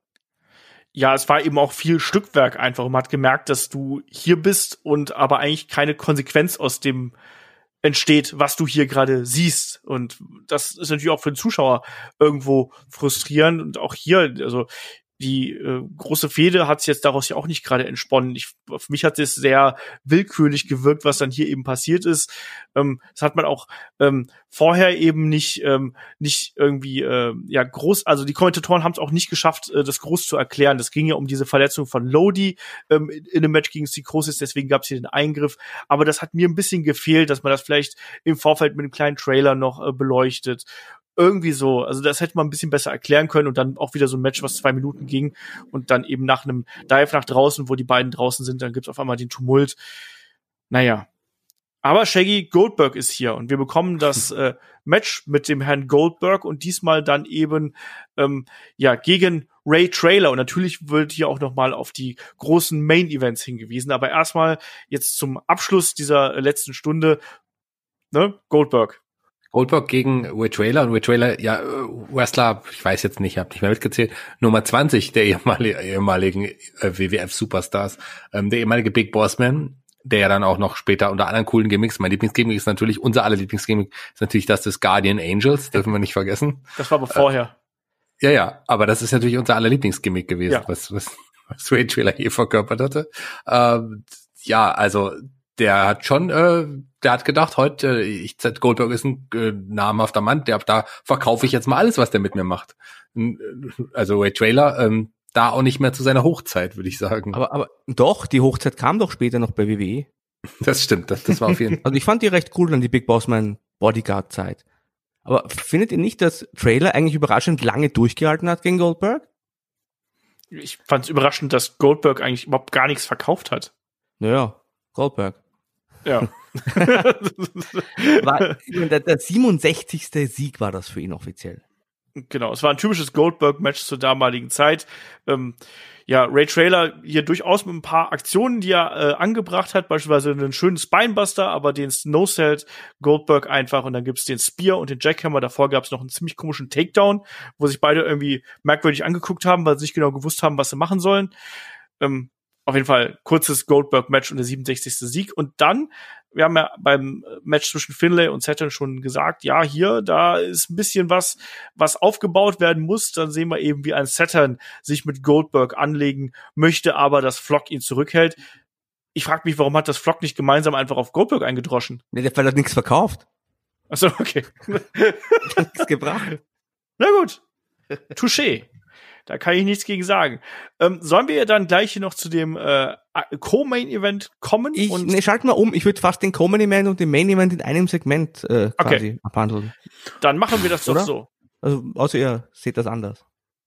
Ah, kann man Oder gar nicht, vielleicht können wir es auch gar nicht behandeln. Entschuldige mal. Alle Stars waren hier vorhanden. Vergiss das nicht. So sieht's aus.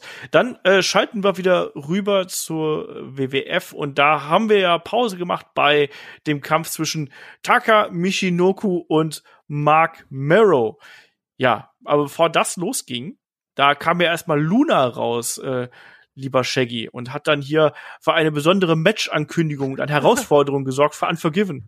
Ja, aber ja zu dem Zeitpunkt noch nicht so ge gebräuchlich, dass es so ein Match geben sollte. Sie hat Sable zu einem Evening Gown Match rausgefordert und ähm, ich dachte, also Sable mochte ich damals ja schon, muss ich sagen, wobei eine Luna jetzt unbedingt nicht so als Lady in einem Abendkleid bekannt war, aber warum auch nicht? Also man, äh, ich ich habe mich dann auf damals auf das Match gefreut, muss ich sagen. Die, die Promo war doch ganz lustig, weil Luna hatte die Regeln erklärt. Und sie meinte ja, ähm, wir beide tragen ein Kleid und wer am Ende weniger anhat, hat verloren. Und dann meinte sie, ich werde dich bis auf die Unterwäsche ausziehen, falls du überhaupt Unterwäsche trägst. Das Publikum hat dann gejubelt und dann meinte Luna noch, wir sehen uns, du Schlampe. Genau.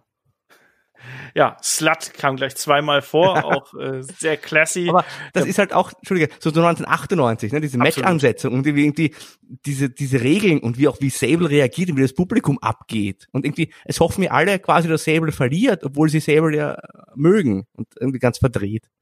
Ja, das auf jeden Fall. Das passt auch sehr gut zum Match hier. Ähm, äh, ne, ja, das, das, das, das sind wirklich dann so diese Momente, wo man sich dann äh, aus dem Jahr 2020 irgendwie dann zurückerinnert und sagt, oh, so war das damals. Das war ja komisch. Ähm, wir haben auf jeden Fall dann hier das, das Match zwischen äh, Taka Michinoku und Mark Merrow. Eigentlich ganz okay, aber jetzt auch nichts, wo man sich längere Zeit dran erinnert. Ähm, zum Ende hin gibt's dann kurze Diskussion irgendwie mit Mark Merrow und Sable. Daraufhin steigt Sable aufs Apron. Das lenkt Mark Merrow zuerst ab, dass er eingerollt wird, aber gibt ihm vielleicht die Chance, dass er einen Cheapshot durchbringen kann, TKO. Und dann ist das Ding hier gelaufen. Ja, Shaggy, wie würdest du hier das Match beschreiben in drei Worten? Ja, äh, es sollte eine Fortführung einfach der Story zwischen Mark Merrow und, und, und Sable letzten Endes sein. Und so viel ist da jetzt auch nicht passiert. Ähm, also man den Eingriff oder die Ablenkung von Sable genutzt, zum einen, um Mark Merrows Heel-Persona nochmal in den Vordergrund zu führen, zum anderen nochmal zu zeigen, dass die beiden sich auch nicht grün sind. Also kann man so machen, äh, hat ich jetzt nicht schlimm, aber interessant, dass so Leute wie Taka und äh, Agia die ja, der ja auch so ähnlich eingesetzt wurde, die ja erst als quasi die, die neuen ja, Aushängeschilder der, der Cruiserweight oder Light Heavyweight Division dargestellt werden sollten, jetzt beides hier eher Edeljobber waren. Wobei ja, Taka, Taka ja noch ja, war eine kleine Champion. Story bekommen hat. Ah, der Taka ja, war genau. sogar Champion damals. Ja. Also das ist schon bemerkenswert, finde ich. Ja, so ist es. Und Markus, dann haben wir hier gleich noch äh, ja noch einen Eingriff gesehen. Also erstmal äh, Mark Merrow und Sable streiten sich dann noch im Nachgang bis die Rampe hoch und wir sehen dann noch einen äh, Tucker, um den sich Sable ja noch kurz vorher gekümmert hat und daraus entbrannt hier dann dieser Streit.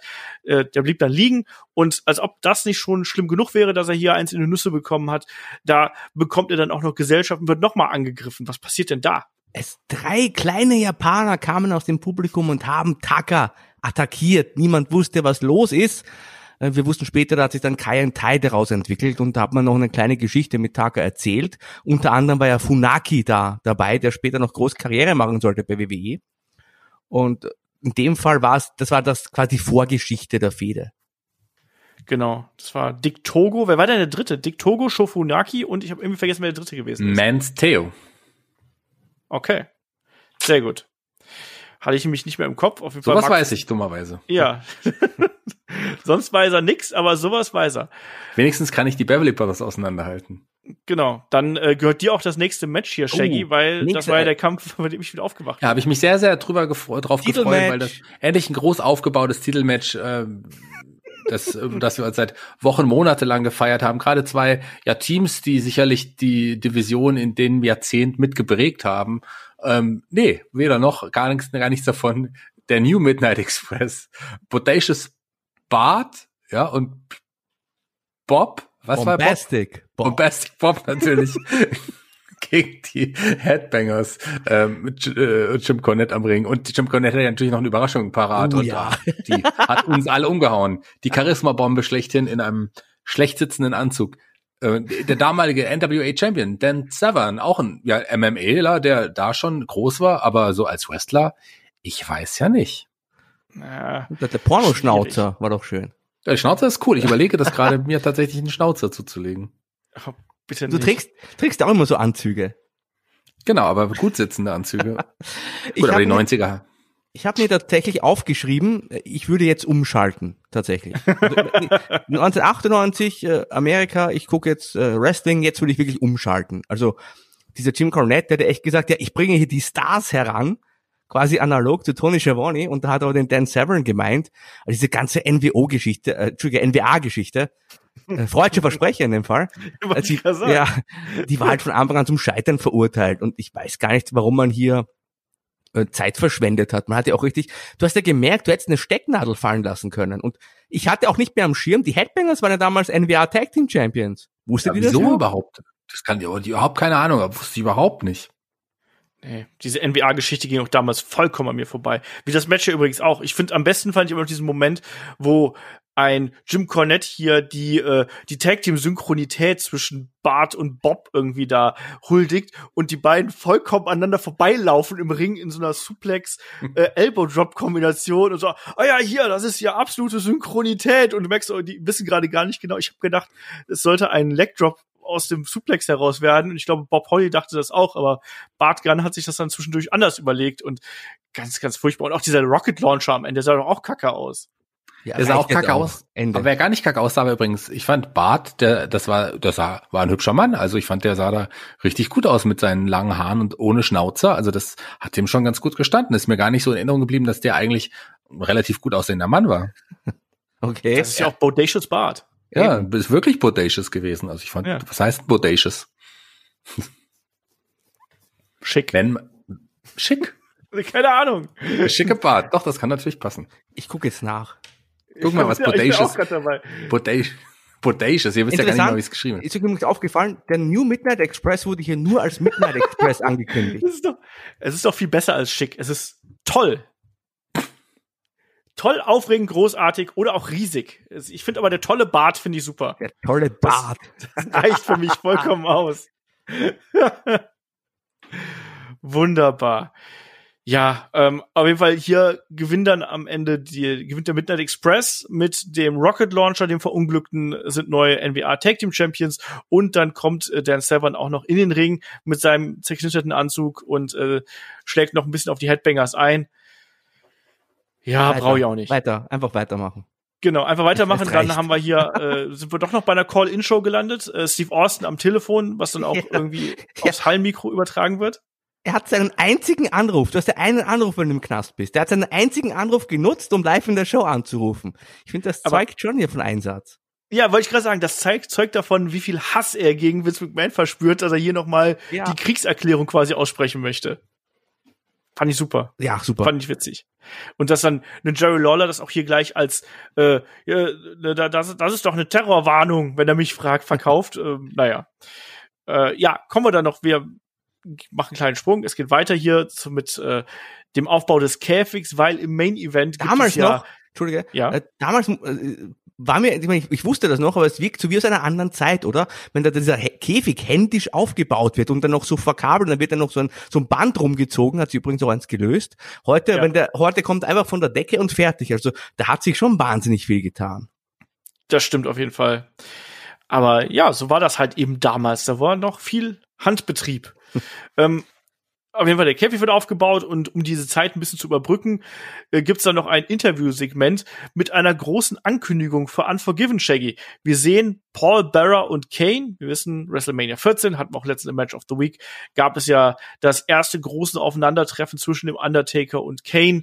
Undertaker hat gewonnen, aber Kane hat ja im Nachgang auch noch seinen Bruder attackiert und das ist jetzt die Fortführung. Und Paul Bearer erzählt was von seinem Traum. Er hat ihn nicht nur äh, attackiert im Nachgang, sondern er ist ja auch aus mehreren Tombstones damals ausgekickt. Ich glaube, man hat brauchte, der Undertaker brauchte damals drei, um letzten Endes Mhm. den Sieg einzufahren. Und ähm, klar, stand Kane jetzt nicht schlecht da und, und, und äh, Paul Bearer sagt, ja, äh, I had a dream. Der, ein Ring, er sah in, in diesem Traum gab es einen Ring, der umringt von, von Feuerflammen, von Flammen war. Und in dem Ring stand Kane allein.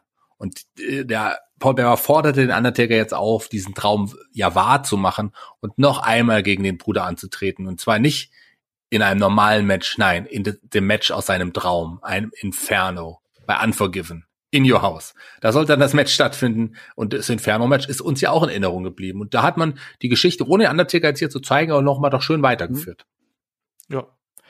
Das kommt man so machen, oder Markus? Ja, absolut. Ich fand das gut, gerade weil man ja die Zeit auch überbrücken musste mit dem Käfig und nicht in die Werbung gehen wollte. Ich fand das äh, auch sehr clever und äh, auch interessant, wie man hier dieses Match angeteased hat. Das klang ja damals völlig verrückt. Ich meine, wir wissen heute, dass es ein Inferno-Match gab's, aber wenn du es damals gesehen hast, ne, und da spricht einer von einem brennenden, brennenden Ring oder um den Ring brennt's und alles, und das klang schon, klang, klang höllisch. Ja, da war man auf jeden Fall auch gespannt drauf. Es war natürlich auch so ein bisschen äh, sehr viel Effekt irgendwo, aber man wollte natürlich wissen, wie, wie stellt man sich das denn überhaupt vor, so in dem Augenblick. Und deswegen, das hat gut funktioniert. Auch, dass man ja quasi die Illusion hier nicht zerbrochen hat, dass dieser Käfig jetzt erstmal aufgebaut werden muss, sondern die haben auch die Promo natürlich auf der Rampe gehalten. Also sind gar nicht bis in den Ring oder sonst irgendwo gegangen, sondern waren auf der Rampe geblieben. Das Publikum hat auch sehr, sehr stark auf Kane reagiert, also auch auf das Feuerwerk und auf die Musik. Das ist mir auch aufgefallen. Ja, und jetzt die Frage, wollen wir erstmal hier äh, die WWF abfrühstücken oder wollen wir nochmal rüber zur WCW schalten? Lass das hier fertig machen. Es war, äh, ich, ich habe zwar keinen Bock auf die WCW, aber ähm, lass uns tatsächlich das hier erst nochmal fertig machen. Na gut, dann machen wir das fertig. Wir bekommen hier im Main Event das Cage Match und da geht's um die WWF Tag Team Championships und da treffen Cactus Jack und Chainsaw Charlie auf die New Age Outlaws und hier wird dann eben auch nochmal im Vorfeld ein Terry Funk gezeigt, der von dem Match vom Vorabend, da gab's ja das Dumpster Match, einen ganz fiesen äh, ja Bluterguss an der Hüfte hat und noch angeschlagen ist und ähm, eigentlich wären ja Cactus Jack und Chainsaw Charlie die regulären Tag Team Champions, aber sie haben den falschen Müllcontainer benutzt das, und deswegen warum, was? Ja, was soll denn das? Warum hat mich da einfach ein Rückmatch gemacht? Ich habe diese Erklärung und diese, warum er den Titel dafür vakant erklären muss, das war nicht total, also unnötig. Ja, oder? Verstehe ich auch nicht. Also vor allem, weil das, das Match ist ja auch so in einem clean Finish geendet Eben. und das hätte genauso so sein können, ja. Naja. Ist euch eigentlich ähm, aufgefallen, dass wir zwei Tag Team Titelmatches am Stück hatten? das stimmt. Nämlich ähm, nicht. Ähm, auf jeden Fall das Match an sich auch hier wieder relativ äh, kurz und knapp gehalten. Wir haben vor allem in der Anfangsphase gesehen, wie hier ein äh, Terry Funk ordentlich durchgeprügelt worden ist. Ohne Strumpfhose. Das es, war, es war Chainsaw Charlie, aber er durfte irgendwie dann doch als Terry Funk auftreten. Das ist mir aufgefallen, weil ich habe mit Jackie erst vor gar nicht allzu langer Zeit über Chainsaw Charlie gesprochen, bei den Gimmicks, bei 2x5 und das war irgendwie da diese Übergangsphase von Chainsaw Charlie zu Cactus Jack und das war schon bemerkenswert und, und, und sicherlich auch klüger, als den mit ja. der depperten Strumpfhose da antreten zu lassen. Zu Terry Funk aber eher, nicht zu Cactus Jack. Habe ich Cactus ja. Jack gesagt? Na, schwamm mhm. drüber. Schwamm drüber. ähm, er wurde auch ein paar Mal von den Kommentatoren ja als Terry Funk hier genannt. Also das war dann eher das dieses äh, Chainsaw Charlie Gimmick ja eher so ein. Also ich habe es fast hier noch als Spitznamen quasi äh, aufgefasst. Ähm, auf jeden Fall hier gab es auch gerade von von Cactus hat hier wieder, also Mick Foley hat hier wieder einige ähm, Aktionen genommen, auch auch in den Käfig irgendwo, also diesen Backdrop in den Käfig, den wir von ihm kennen. Es gab auch so eine Sequenz, wo äh, ja äh, Cactus und äh, Funk hier einen Billy Gunn in den Käfig aufgehangen haben und dann gab es eben den Headbutt hinterher. Äh, das konnte man schon so machen. Richtig spannend wurde es dann eigentlich erst in der Phase, wo dann eben die Outlaws hier Handschellen ins Spiel gebracht haben und einen Terry Funk an den Käfig gebunden haben. Und Shaggy, da hat es mich gewundert, ähm, dass, also man hat sie auf eine andersartige äh, Art und Weise gemacht, nämlich man hat Terry Funk quasi mit dem Hals hier äh, an den Käfig gefesselt. Und ich fand das richtig gut. Das sah geil aus, weil es auch mal eine andere Art und Weise war, aber das sah natürlich auch krass und gefährlich aus. Ich glaube, ja, natürlich. Terry Funk kannst du es vielleicht mal machen, aber so. Das war sicher seine Idee. Mit Sicherheit war das seine Idee. Mit, sowas hat man aber so, ansonsten nie sehr häufig gesehen, weil es ja nun wirklich schon hart an der Grenze ist. Aber Terry Funk hat super verkauft und ja, dadurch hatten ja auch Road Dog und Billy Gunn dann auch Vorteile, logischerweise. Genau, zahlmäßige Überlegenheit, wie sich das irgendwo gehört. Terry Funk konnte sich da nicht befreien. Das war ein krasses Bild, weil er stand ja dann auch wirklich auf dem untersten Seil quasi und hat da balanciert, damit er sich nicht äh, quasi selber stranguliert. Äh, Cactus hatte hier und da noch mal so seine Hope Spots bekommen. Auch da dieses Catapult gegen äh, Billy Gunn, der erst in den Käfig fliegt und dann taumelt und dann quasi in Terry Funk hinein taumelt, der dann, obwohl er gefesselt ist, hier noch einen Schlag anbringen kann fand ich witzig und dann ging es auch schon äh, Richtung Finish hier eigentlich. Also da hat versucht ein äh, Cactus Jack hier den den äh, ja Käfig zu verlassen ähm, und Markus da gab es dann auch dann den Eingriff von DX, der die dann in Form von Sean Waldman X-Pack hier gleich Cactus Jack mit dem Stuhl attackiert haben. Genau, ich habe halt tatsächlich immer Also wenn ich heutzutage diese Stuhlschläge gegen den Kopf sehe, die da mit voller Wucht durchgezogen werden, da schüttelt es mich immer so ein bisschen, weil man Ja. halt natürlich noch weiß, also wie dumm das ist, dass man das gemacht hat, Richtung Gehirnerschütterung und so weiter. Auf jeden Fall war es hier so, dass äh, X-Pac tatsächlich mit dem Stuhl auf Cactus Jack eingeschlagen hat, ihn dazu am, am Flüchten gehindert hat und dann ging es im Ring nochmal zur Sache. Es gab einen Piledriver am Ende auf den Stuhl mit Cactus Jack und dann das Cover 1, 2, 3. Die Outlaws haben gewonnen, haben dann gemeinsam mit Triple H und X-Pac noch ja nicht nur also attackiert die Gegner und auch gefeiert und das war der Moment, in dem äh, die New Age Outlaws von ja Verbündeten zu offiziellen DX-Mitgliedern geworden sind. Also wir haben an diesem Abend also die komplett neue D-Generation X gesehen mit Triple H und China und den neuen Mitgliedern X-Pac und den New Age Outlaws. Genau. Und Die Leute haben übrigens, die Leute haben übrigens dann nach Austin gerufen am Ende, weil die DX ja noch als Heels aufgetreten sind. Das hat dann immer lang gedauert. Das kam ja eigentlich dann fast umgehend der Turn. Genau, ich habe mich, mich auch gefragt, wie lange das gedauert hat, bis sie geturnt sind, aber das war auf jeden Fall nur noch ganz kurze Zeit danach. Also ähm, bei Unforgiven sehen wir noch das Match zwischen Triple H und Owen Hart und eben den New Age Outlaws und LOD 2000. Ähm, kurz Zeit danach äh, war dann der Turn da. Ich will noch zwei Sachen hier ganz kurz irgendwie ergänzen. Ähm, haben zum einen, das war ein Spike Pile Driver, das fand ich äh, auch ganz wichtig, weil Mhm. das ja auch der, der tarmäßige Finisher ist. Und der Road hat den Worm gemacht, bitteschön. Das, das darf man nicht einfach hier außen vor lassen, dass der äh, mit dem Worm auf äh, Cactus gerollt ist und das Cover dann gemacht hat. Das fand ich witzig. Und ich mochte diese Abschlusspose der, äh, der neuen DX, die dann auf dem Käfig posiert haben und da wirklich dieses versprochene Chaos angerichtet haben. Das fand ich gut. Shaggy, wie war es bei dir? Ja, fand ich auch cool. Äh, Hat, hat wirklich auch so gepasst. Hat die Show auch nochmal rund gemacht irgendwie, dadurch, dass man ja Geschichten auch, auch diese über, über die ganze Zeit irgendwie so ein bisschen gestrickt hat. Hat Spaß gemacht und äh, das war ja auch eine, eine coole Zeit, die danach dann auch irgendwie folgte für die DX. Also ähm, aus dieser wirklich, ja, degenerierten Variante mit Shawn Michaels und, und Triple H zu einer kru- kleinen Stable, was auch sehr bedrohlich war. Also das war schon ganz geil. Ja. Das äh, hat auch, wie du richtig gesagt hast, eigentlich hier einen guten Abschluss gegeben. Wir Aber- haben diese neu, neue Gruppierung. Ja, Markus? Schade, dass wir nie die X gegen NWA gekriegt haben, oder? Ja, vielleicht hätte man die Tag Team Gürtel auch vereinen Ja, können. eben. Champion versus Champion. Das wäre was gewesen, du.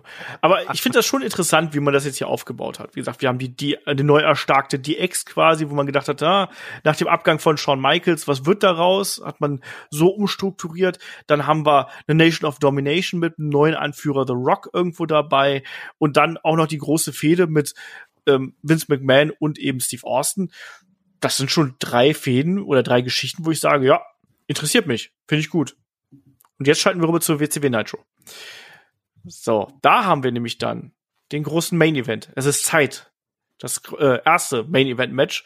Und da haben wir dann ja Sting und Lex Luger gegen Kevin Nash und den Mystery Partner. Hier ist es dann so, dass äh, der Mystery Partner, naja, der greift dann schon beim äh, Entrance von Sting und Lex Luger an. Und das ist Surprise. Es ist Randy Savage. Und Markus, auch hier eine sehr lange Dominanzphase, gerade gegen Leute wie Sting und Lex Luger. Also die sind ja in den ersten Ja. vier Minuten hier nur verhauen worden. Was für mich total untergegangen ist in der ganzen Sendung, Sting war World Champion. Ja, Ne? Also, also das war völlig überraschend. Der hat ja an sich als World Champion überhaupt keine Rolle gespielt an diesem Abend. Also er dreht Nee. sich um alle anderen, nur nicht um Sting. Ja, aber Ja. nicht mal in diesem Match, wo er dabei war, hat er eine Rolle Ja. gespielt. Also interessant war diese Attacke von Savage und, und Bobby Heenan meinte, das heißt aber jetzt nicht, dass er Nashs Partner ist. Da dachte ich mir nur, doch. Und es war ein, ein, ein wildes Durcheinander, dieses ganze Match. Es war kein richtiges Match und es kam da zu einer Prügelei von Hollywood Hogan und Sting außerhalb des Rings. Also Hogan hat eingegriffen und hat tatsächlich ja dann auch sogar dem Nash zum Sieg geholfen. Nicht zuletzt, weil Nash, der befand sich im Torture Rack von Luger und dann kam unser Freund E. Harrison Leslie, der Disciple, und hat dann den Lex Luger attackiert, woraufhin dann Nash doch noch siegreich davon sich stehlen konnte. Also interessanterweise haben also hier Hogan und Nash in Hinblick auf den äh, Spring Stampede Pay-Per-View doch noch ein bisschen zusammengearbeitet. Ja, aber Genau. nicht nur attackiert, sondern er hat ja wirklich den Stunner, den bekanntesten Ja, ja, Stunner genau. wahrscheinlich, äh, den es überhaupt gab zu der Zeit, gezeigt. Und der hat, hat gereicht. Also der Stunner von vom Disciple gegen Luger hat gereicht, äh, um damit Nash einen Luger pinnen kann. Das muss man auch sich auch mal so äh, auf der Zunge zergehen lassen. Ja, Ja, ja. Also ich fand auch, dass es sehr merkwürdig gewesen ist, wie man hier auch, also Sting ja sowieso, auch ein Lex Luger wirkten hier, also waren beide nur Nebendarsteller. Ne? Und so seinen Champion hier abzuwatschen, ich meine, Sting sollte bei Spring Stampede dann auch seinen Titel gegen den Macho Man Randy Savage dann verlieren, auch in einem sehr kurzen Match mit knapp zehn Minuten. Aber das wirkte hier alles schon ein bisschen sehr merkwürdig und äh, ein Sting steht hier auf jeden Fall komplett im Schatten dieser äh, NWO gegen NWO Storyline. Übrigens. Ich finde Sting ziemlich überbewertet, rückblickend. Ja, weiß ich nicht, aber ich sag mal, er war auf jeden Fall deutlich unterhaltsamer als ähm, sehr, sehr vieles, was da die, zu der Zeit die NWO gemacht hat. Nein. Okay. äh, äh, Piper ist übrigens auch noch aufgetaucht, das sollten wir noch erwähnen, weil er hat dann Genau. mit Hogan sich geprügelt und es kam dann eine Werbepause und die haben sich zeitgerecht zur Werbepause haben sie sich erstmal rausgeprügelt, die beiden, wollten wahrscheinlich einfach nicht arbeiten während der Werbung, weil dann, als die Werbung vorbei war und der Main Event anstand, da haben sich die dann wieder in die Halle geprügelt. Also Zufälle gibt's, oder? Ja, das fand ich total unglaubwürdig, ehrlich gesagt. Ja, die haben sich ausgeprügelt, haben da eine kleine Pause gemacht, haben sich jetzt kurz unterhalten, Tee, Teechen Zigaretten getrunken, geraucht. wahrscheinlich Zigarette geraucht. Die haben Vitamine genommen, äh, gebetet und äh, das reicht dann. Diese fünf Minuten reicht. reichen auf jeden Fall für das. Ja, Shaggy, äh, Main Event Time, Hogan gegen Piper. Äh, ein Ja. Technik-Feuerwerk. Technikfeuerwerk und auch hier, ich kann es schon mal vorwegnehmen, gab es den Stunner vom Disciple. und spätestens da wussten wir, der, der ist ja noch besser als der Stunner. Das ist nämlich, du hast es schon ein paar Mal gesagt, die Apocalypse. Genau, wenn schon, denn schon. Ähm, Und damit meine ich nicht den, den größten DC-Bösewicht, nein. Damit meine, meine ich wirklich die, die Variante des äh, von Ed, Ed Harrison Leslie äh, des Stunners. Wir sollten mal hier 2x5 die fünf schönsten Stunner-Varianten von E. Harrison Leslie besprechen. Jackie. Absolut, die waren alle in dieser Show. Ich frage mich gerade, ob ich, ob, ob ich zehn Wrestler zustande kriege, die den Stunner mal benutzt haben. Ja, der Disco hatte den später auch noch als Finisher. Genau. Ja. Äh, Kevin Owens, Kevin Owens, Owens. ganz aktuell, ja. ähm, Ed, Ed Leslie, der Disciple. Bruce Booty Man. Der Bootyman hatte den nicht benutzt, Das nein. war auch nur Spaß. Aber er Ach, war E. Harrison Leslie an diesem Abend, das gilt auch noch. Das Ja, zählt, das für zwei. ja, ansonsten hier das Match. Äh, Auch hier mir ist aufgefallen, dass ein Piper gerade in der Anfangsphase auch wieder sehr, sehr dominant da gewesen ist und hat hier wirklich auch viel äh, genosellt und immer wieder gesagt, hier komm Hogan, äh, komm her, komm her. Und Markus, eigentlich war es dann immer wieder das Eingreifen vom Disciple, was hier für ja Vorteile für Hogan gesorgt hat, oder? Das Match war einfach scheiße. Also ich, Roddy Piper war ein, ein, ein, toller Wrestler. Ich mochte den immer gerne. Super charismatisch, auch die Matches immer unterhaltsam. Aber Roddy Piper bei WCW, damit wurde ich nie warm. Ich finde, da, da, das, das, also die Matches waren stinklangweilig, die Promos haben keinen Sinn ergeben. Das war für mich so wirklich die schlechteste Phase von Roddy Piper. Und ich fand dieses Match so langweilig. Ich habe auch nicht mehr richtig aufgepasst, wenn ich ehrlich bin. Weil das hat sich so gezogen und auch die beim Publikum war, finde ich, die Luft total draußen. Und das war einfach stinklangweilig und ah, nein, furchtbar. Ja, also Hogan hat versucht zu betrügen, wo es geht. Es gab Low Blows, es gab ganz viel Kratzen, Beißen und ein paar Schläge noch mit dazu. Piper hat irgendwann versucht, den Sleeper Hold anzusetzen, den gefürchteten Sleeper Hold, der ja schon mal dafür gesorgt hat, dass hier Hogan äh, eingeschlafen ist und dass Piper Das gewonnen hat. kein Wunder bei dem Match. Hat er bei mir auch geschafft. Äh, genau. Und dann gab es auf jeden Fall das Eingreifen vom Disciple. Und obwohl sie sich vorher schon äh, rund um den Ring und ich weiß nicht wohin geprügelt haben, gibt's ein DQ. Und ja, es gibt die Apocalypse natürlich, aber klar. dann zu, ja, natürlich. Ja, und dann kommt aber auch noch hier die Geschichte mit äh, Kevin Nash, wird hier noch äh, fortgeführt. Der kommt natürlich dann noch mal äh, zurück und äh, hält, was auch total sinnlos ist, einen am Boden liegenden Piper hier noch mal hoch, damit Hogan zuschlagen kann. Und natürlich, natürlich weicht der angeschlagene Piper aus, sodass Hogan Kevin Nash trifft. Kevin Nash ist auch hier wieder mächtig am Sicken, wie man in Köln so schön sagt. Ähm, droht Hogan, die, äh, wie nennt man das denn hier, die, äh, die Träger kommen runter und am Ende kommt dann eben der Giant zum Ring und macht hier den Save und klärt den Ring. Es gibt noch ein bisschen Schubserei zwischen äh, Nash und Hogan. Ähm, der Disciple ist irgendwo dazwischen.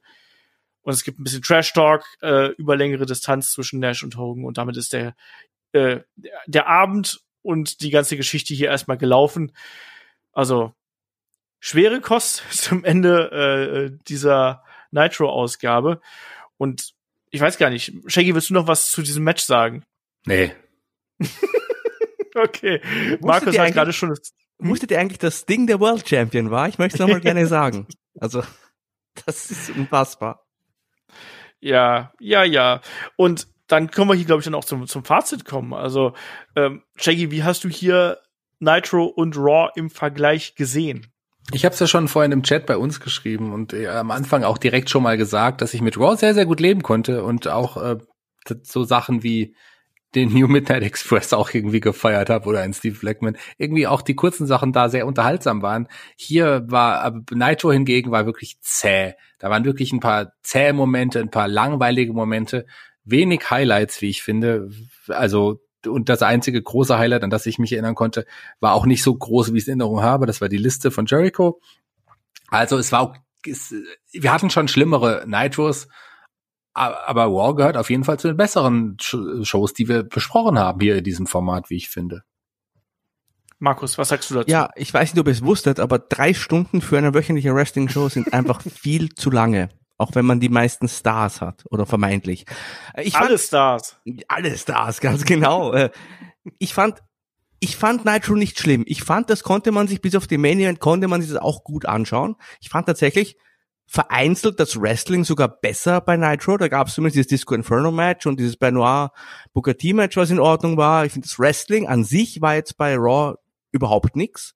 Was aber auch bei der Wochenshow wiederum für mich nicht so schlimm ist tatsächlich fand ich äh, Raw natürlich unterhaltsamer mit dieser Austin-Geschichte und auch was da sonst noch in die Bahnen gebracht wurde, also die Neugründung der DX und so weiter, da war schon einiges los und das war halt, muss man ja ganz ehrlich sagen, Raw war auch Vince Russo äh, auf seinem Höhepunkt. Also er hat damals die Shows geschrieben mit Vince McMahon gemeinsam, aber ein Großteil hat schon auch äh, der, der Russo gemacht, der auch später, der hat ja bei uns auch schon in sein Fett wegbekommen. Also ich möchte ihn jetzt auch mal explizit loben, um auch fair zu sein. Also hier hat man schon gemerkt, warum Raw Nitro damals den Rang ja, ich wollte sagen langsam, aber es war gar nicht so langsam, das ist ja vorher schon erzählt, also eigentlich relativ schnell dann den Rang abgelaufen hat. Äh, trotzdem konnte man sich an sich beide Sendungen anschauen. Aber wenn man halt sieht, dass man bei WCW Roddy Piper gegen Hulk Hogan in den Main Event stellt und äh, den World Champion komplett vergisst, sage ich mal, und zum Beispiel so ein Jericho in, in der ersten oder zweiten Stunde verheizt, anstatt dem auch mal ein bisschen mehr zu geben, dann wird auch deutlich, woran WCW da zu dem Zeitpunkt auch gescheitert ist. Weil zum Beispiel, also man konnte meiner Meinung nach schon sehen zu dem Zeitpunkt, dass dieser Chris Jericho auf jeden Fall mehr ist als nur so eine Witzfigur. Oder auch ein Raven. Ich fand Raven sehr gut in der Sendung. Ich fand DDP super in der Sendung. Also es gab schon noch Highlights, aber ja, man sieht, warum es eben zu dem Zeitpunkt langsam, warum der Zug langsam ausgerollt ist, sagen wir so. Genau. Und was mir auch hier bei ähm, der WCW so ein bisschen gefehlt hat, war halt eben wirklich diese großen Momente und auch ein wirklich großer Abschluss. Also es hat sich irgendwie alles angefühlt wie so ein bisschen so eine Werbeshow, dass man äh, immer einschalten muss und einschalten muss und es bewegt sich alles sehr, sehr langsam. Und das hat mich eben auch massiv gestört. Raw war keine also war keine Wrestling-Show im Sinne von, es gibt wirklich viel Wrestling, sondern ich fand's extrem unterhaltsam in Sachen Charakteraufbau, Fädenweiterführung, ähm, ja, Neuausrichtung fast schon des gesamten Produkts. Und das ist dann eben auch genau das Gegenteil von dem, was bei der WCW passiert ist. Da hat man eher das Gefühl gehabt, dass man eben hier und da einfach noch fast einen Schritt zurückgegangen ist, beziehungsweise stagniert ist. Und deswegen ist auch hier für mich eindeutig der Sieger ähm, WWF Raw an diesem Abend gewesen. Nicht nur, weil die Show sich einfach kürzer angefühlt hat, weil sie kürzer ist, aber weil auch einfach die ähm, Eckpunkte quasi besser gesetzt gewesen sind. Und hier bei Nitro, ich hätte die zweite Stunde nicht sehen müssen und hätte fast nichts verpasst, mal von Raven abgesehen. Aber ansonsten war da sehr, sehr viel Füllmaterial dabei, was keinerlei Belang gehabt hat. Und das hat mich dann auch sehr, sehr gestört einfach. Und dann haben sich auch diese drei Stunden äh, oder zweieinhalb Stunden, die es dann auf dem Network sind, haben sich dann sehr lang angefühlt, muss ich sagen. Da habe ich mich bei äh, Raw deutlich besser unterhalten gefühlt. Und im Nachgang ärgere ich mich darüber, dass man aus dem äh, aus der Hard Foundation Reunion oh, ja. hier nichts gemacht hat. Ich kann mich, mich auch an diese Szene überhaupt nicht mehr erinnern.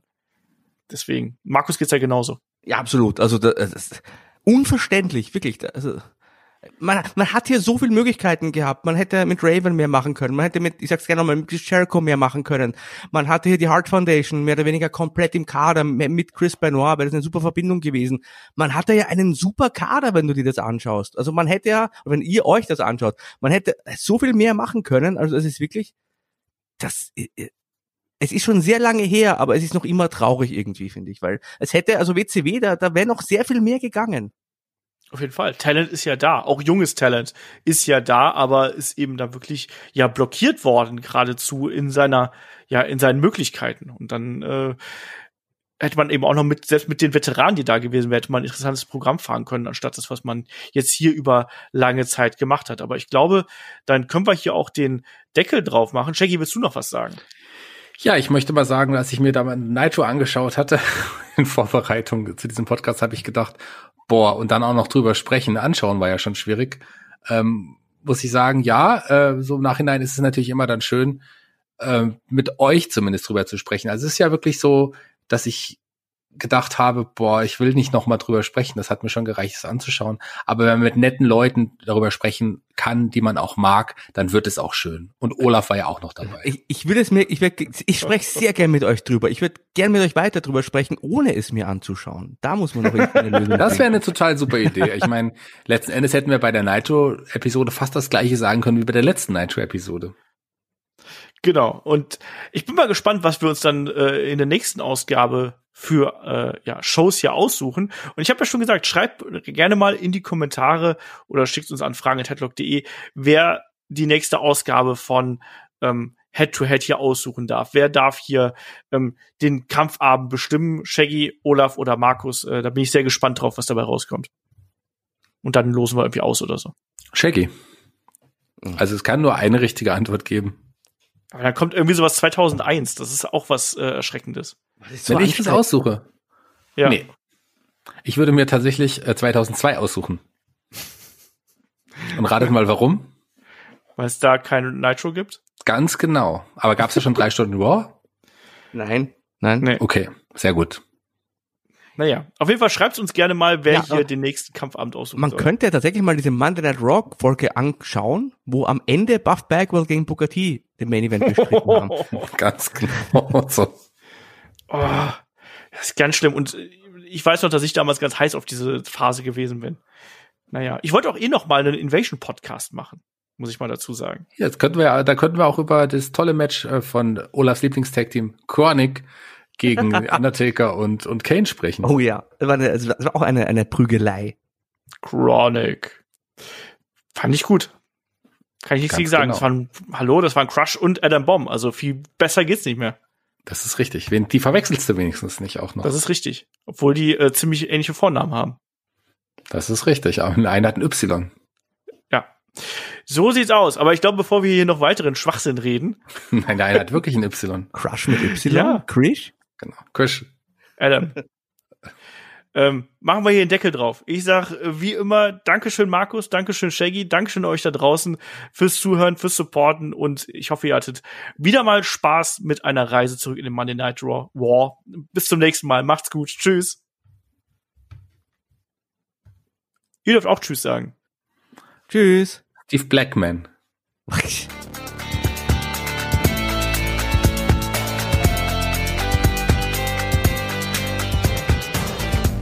Headlock, der Pro Wrestling Podcast.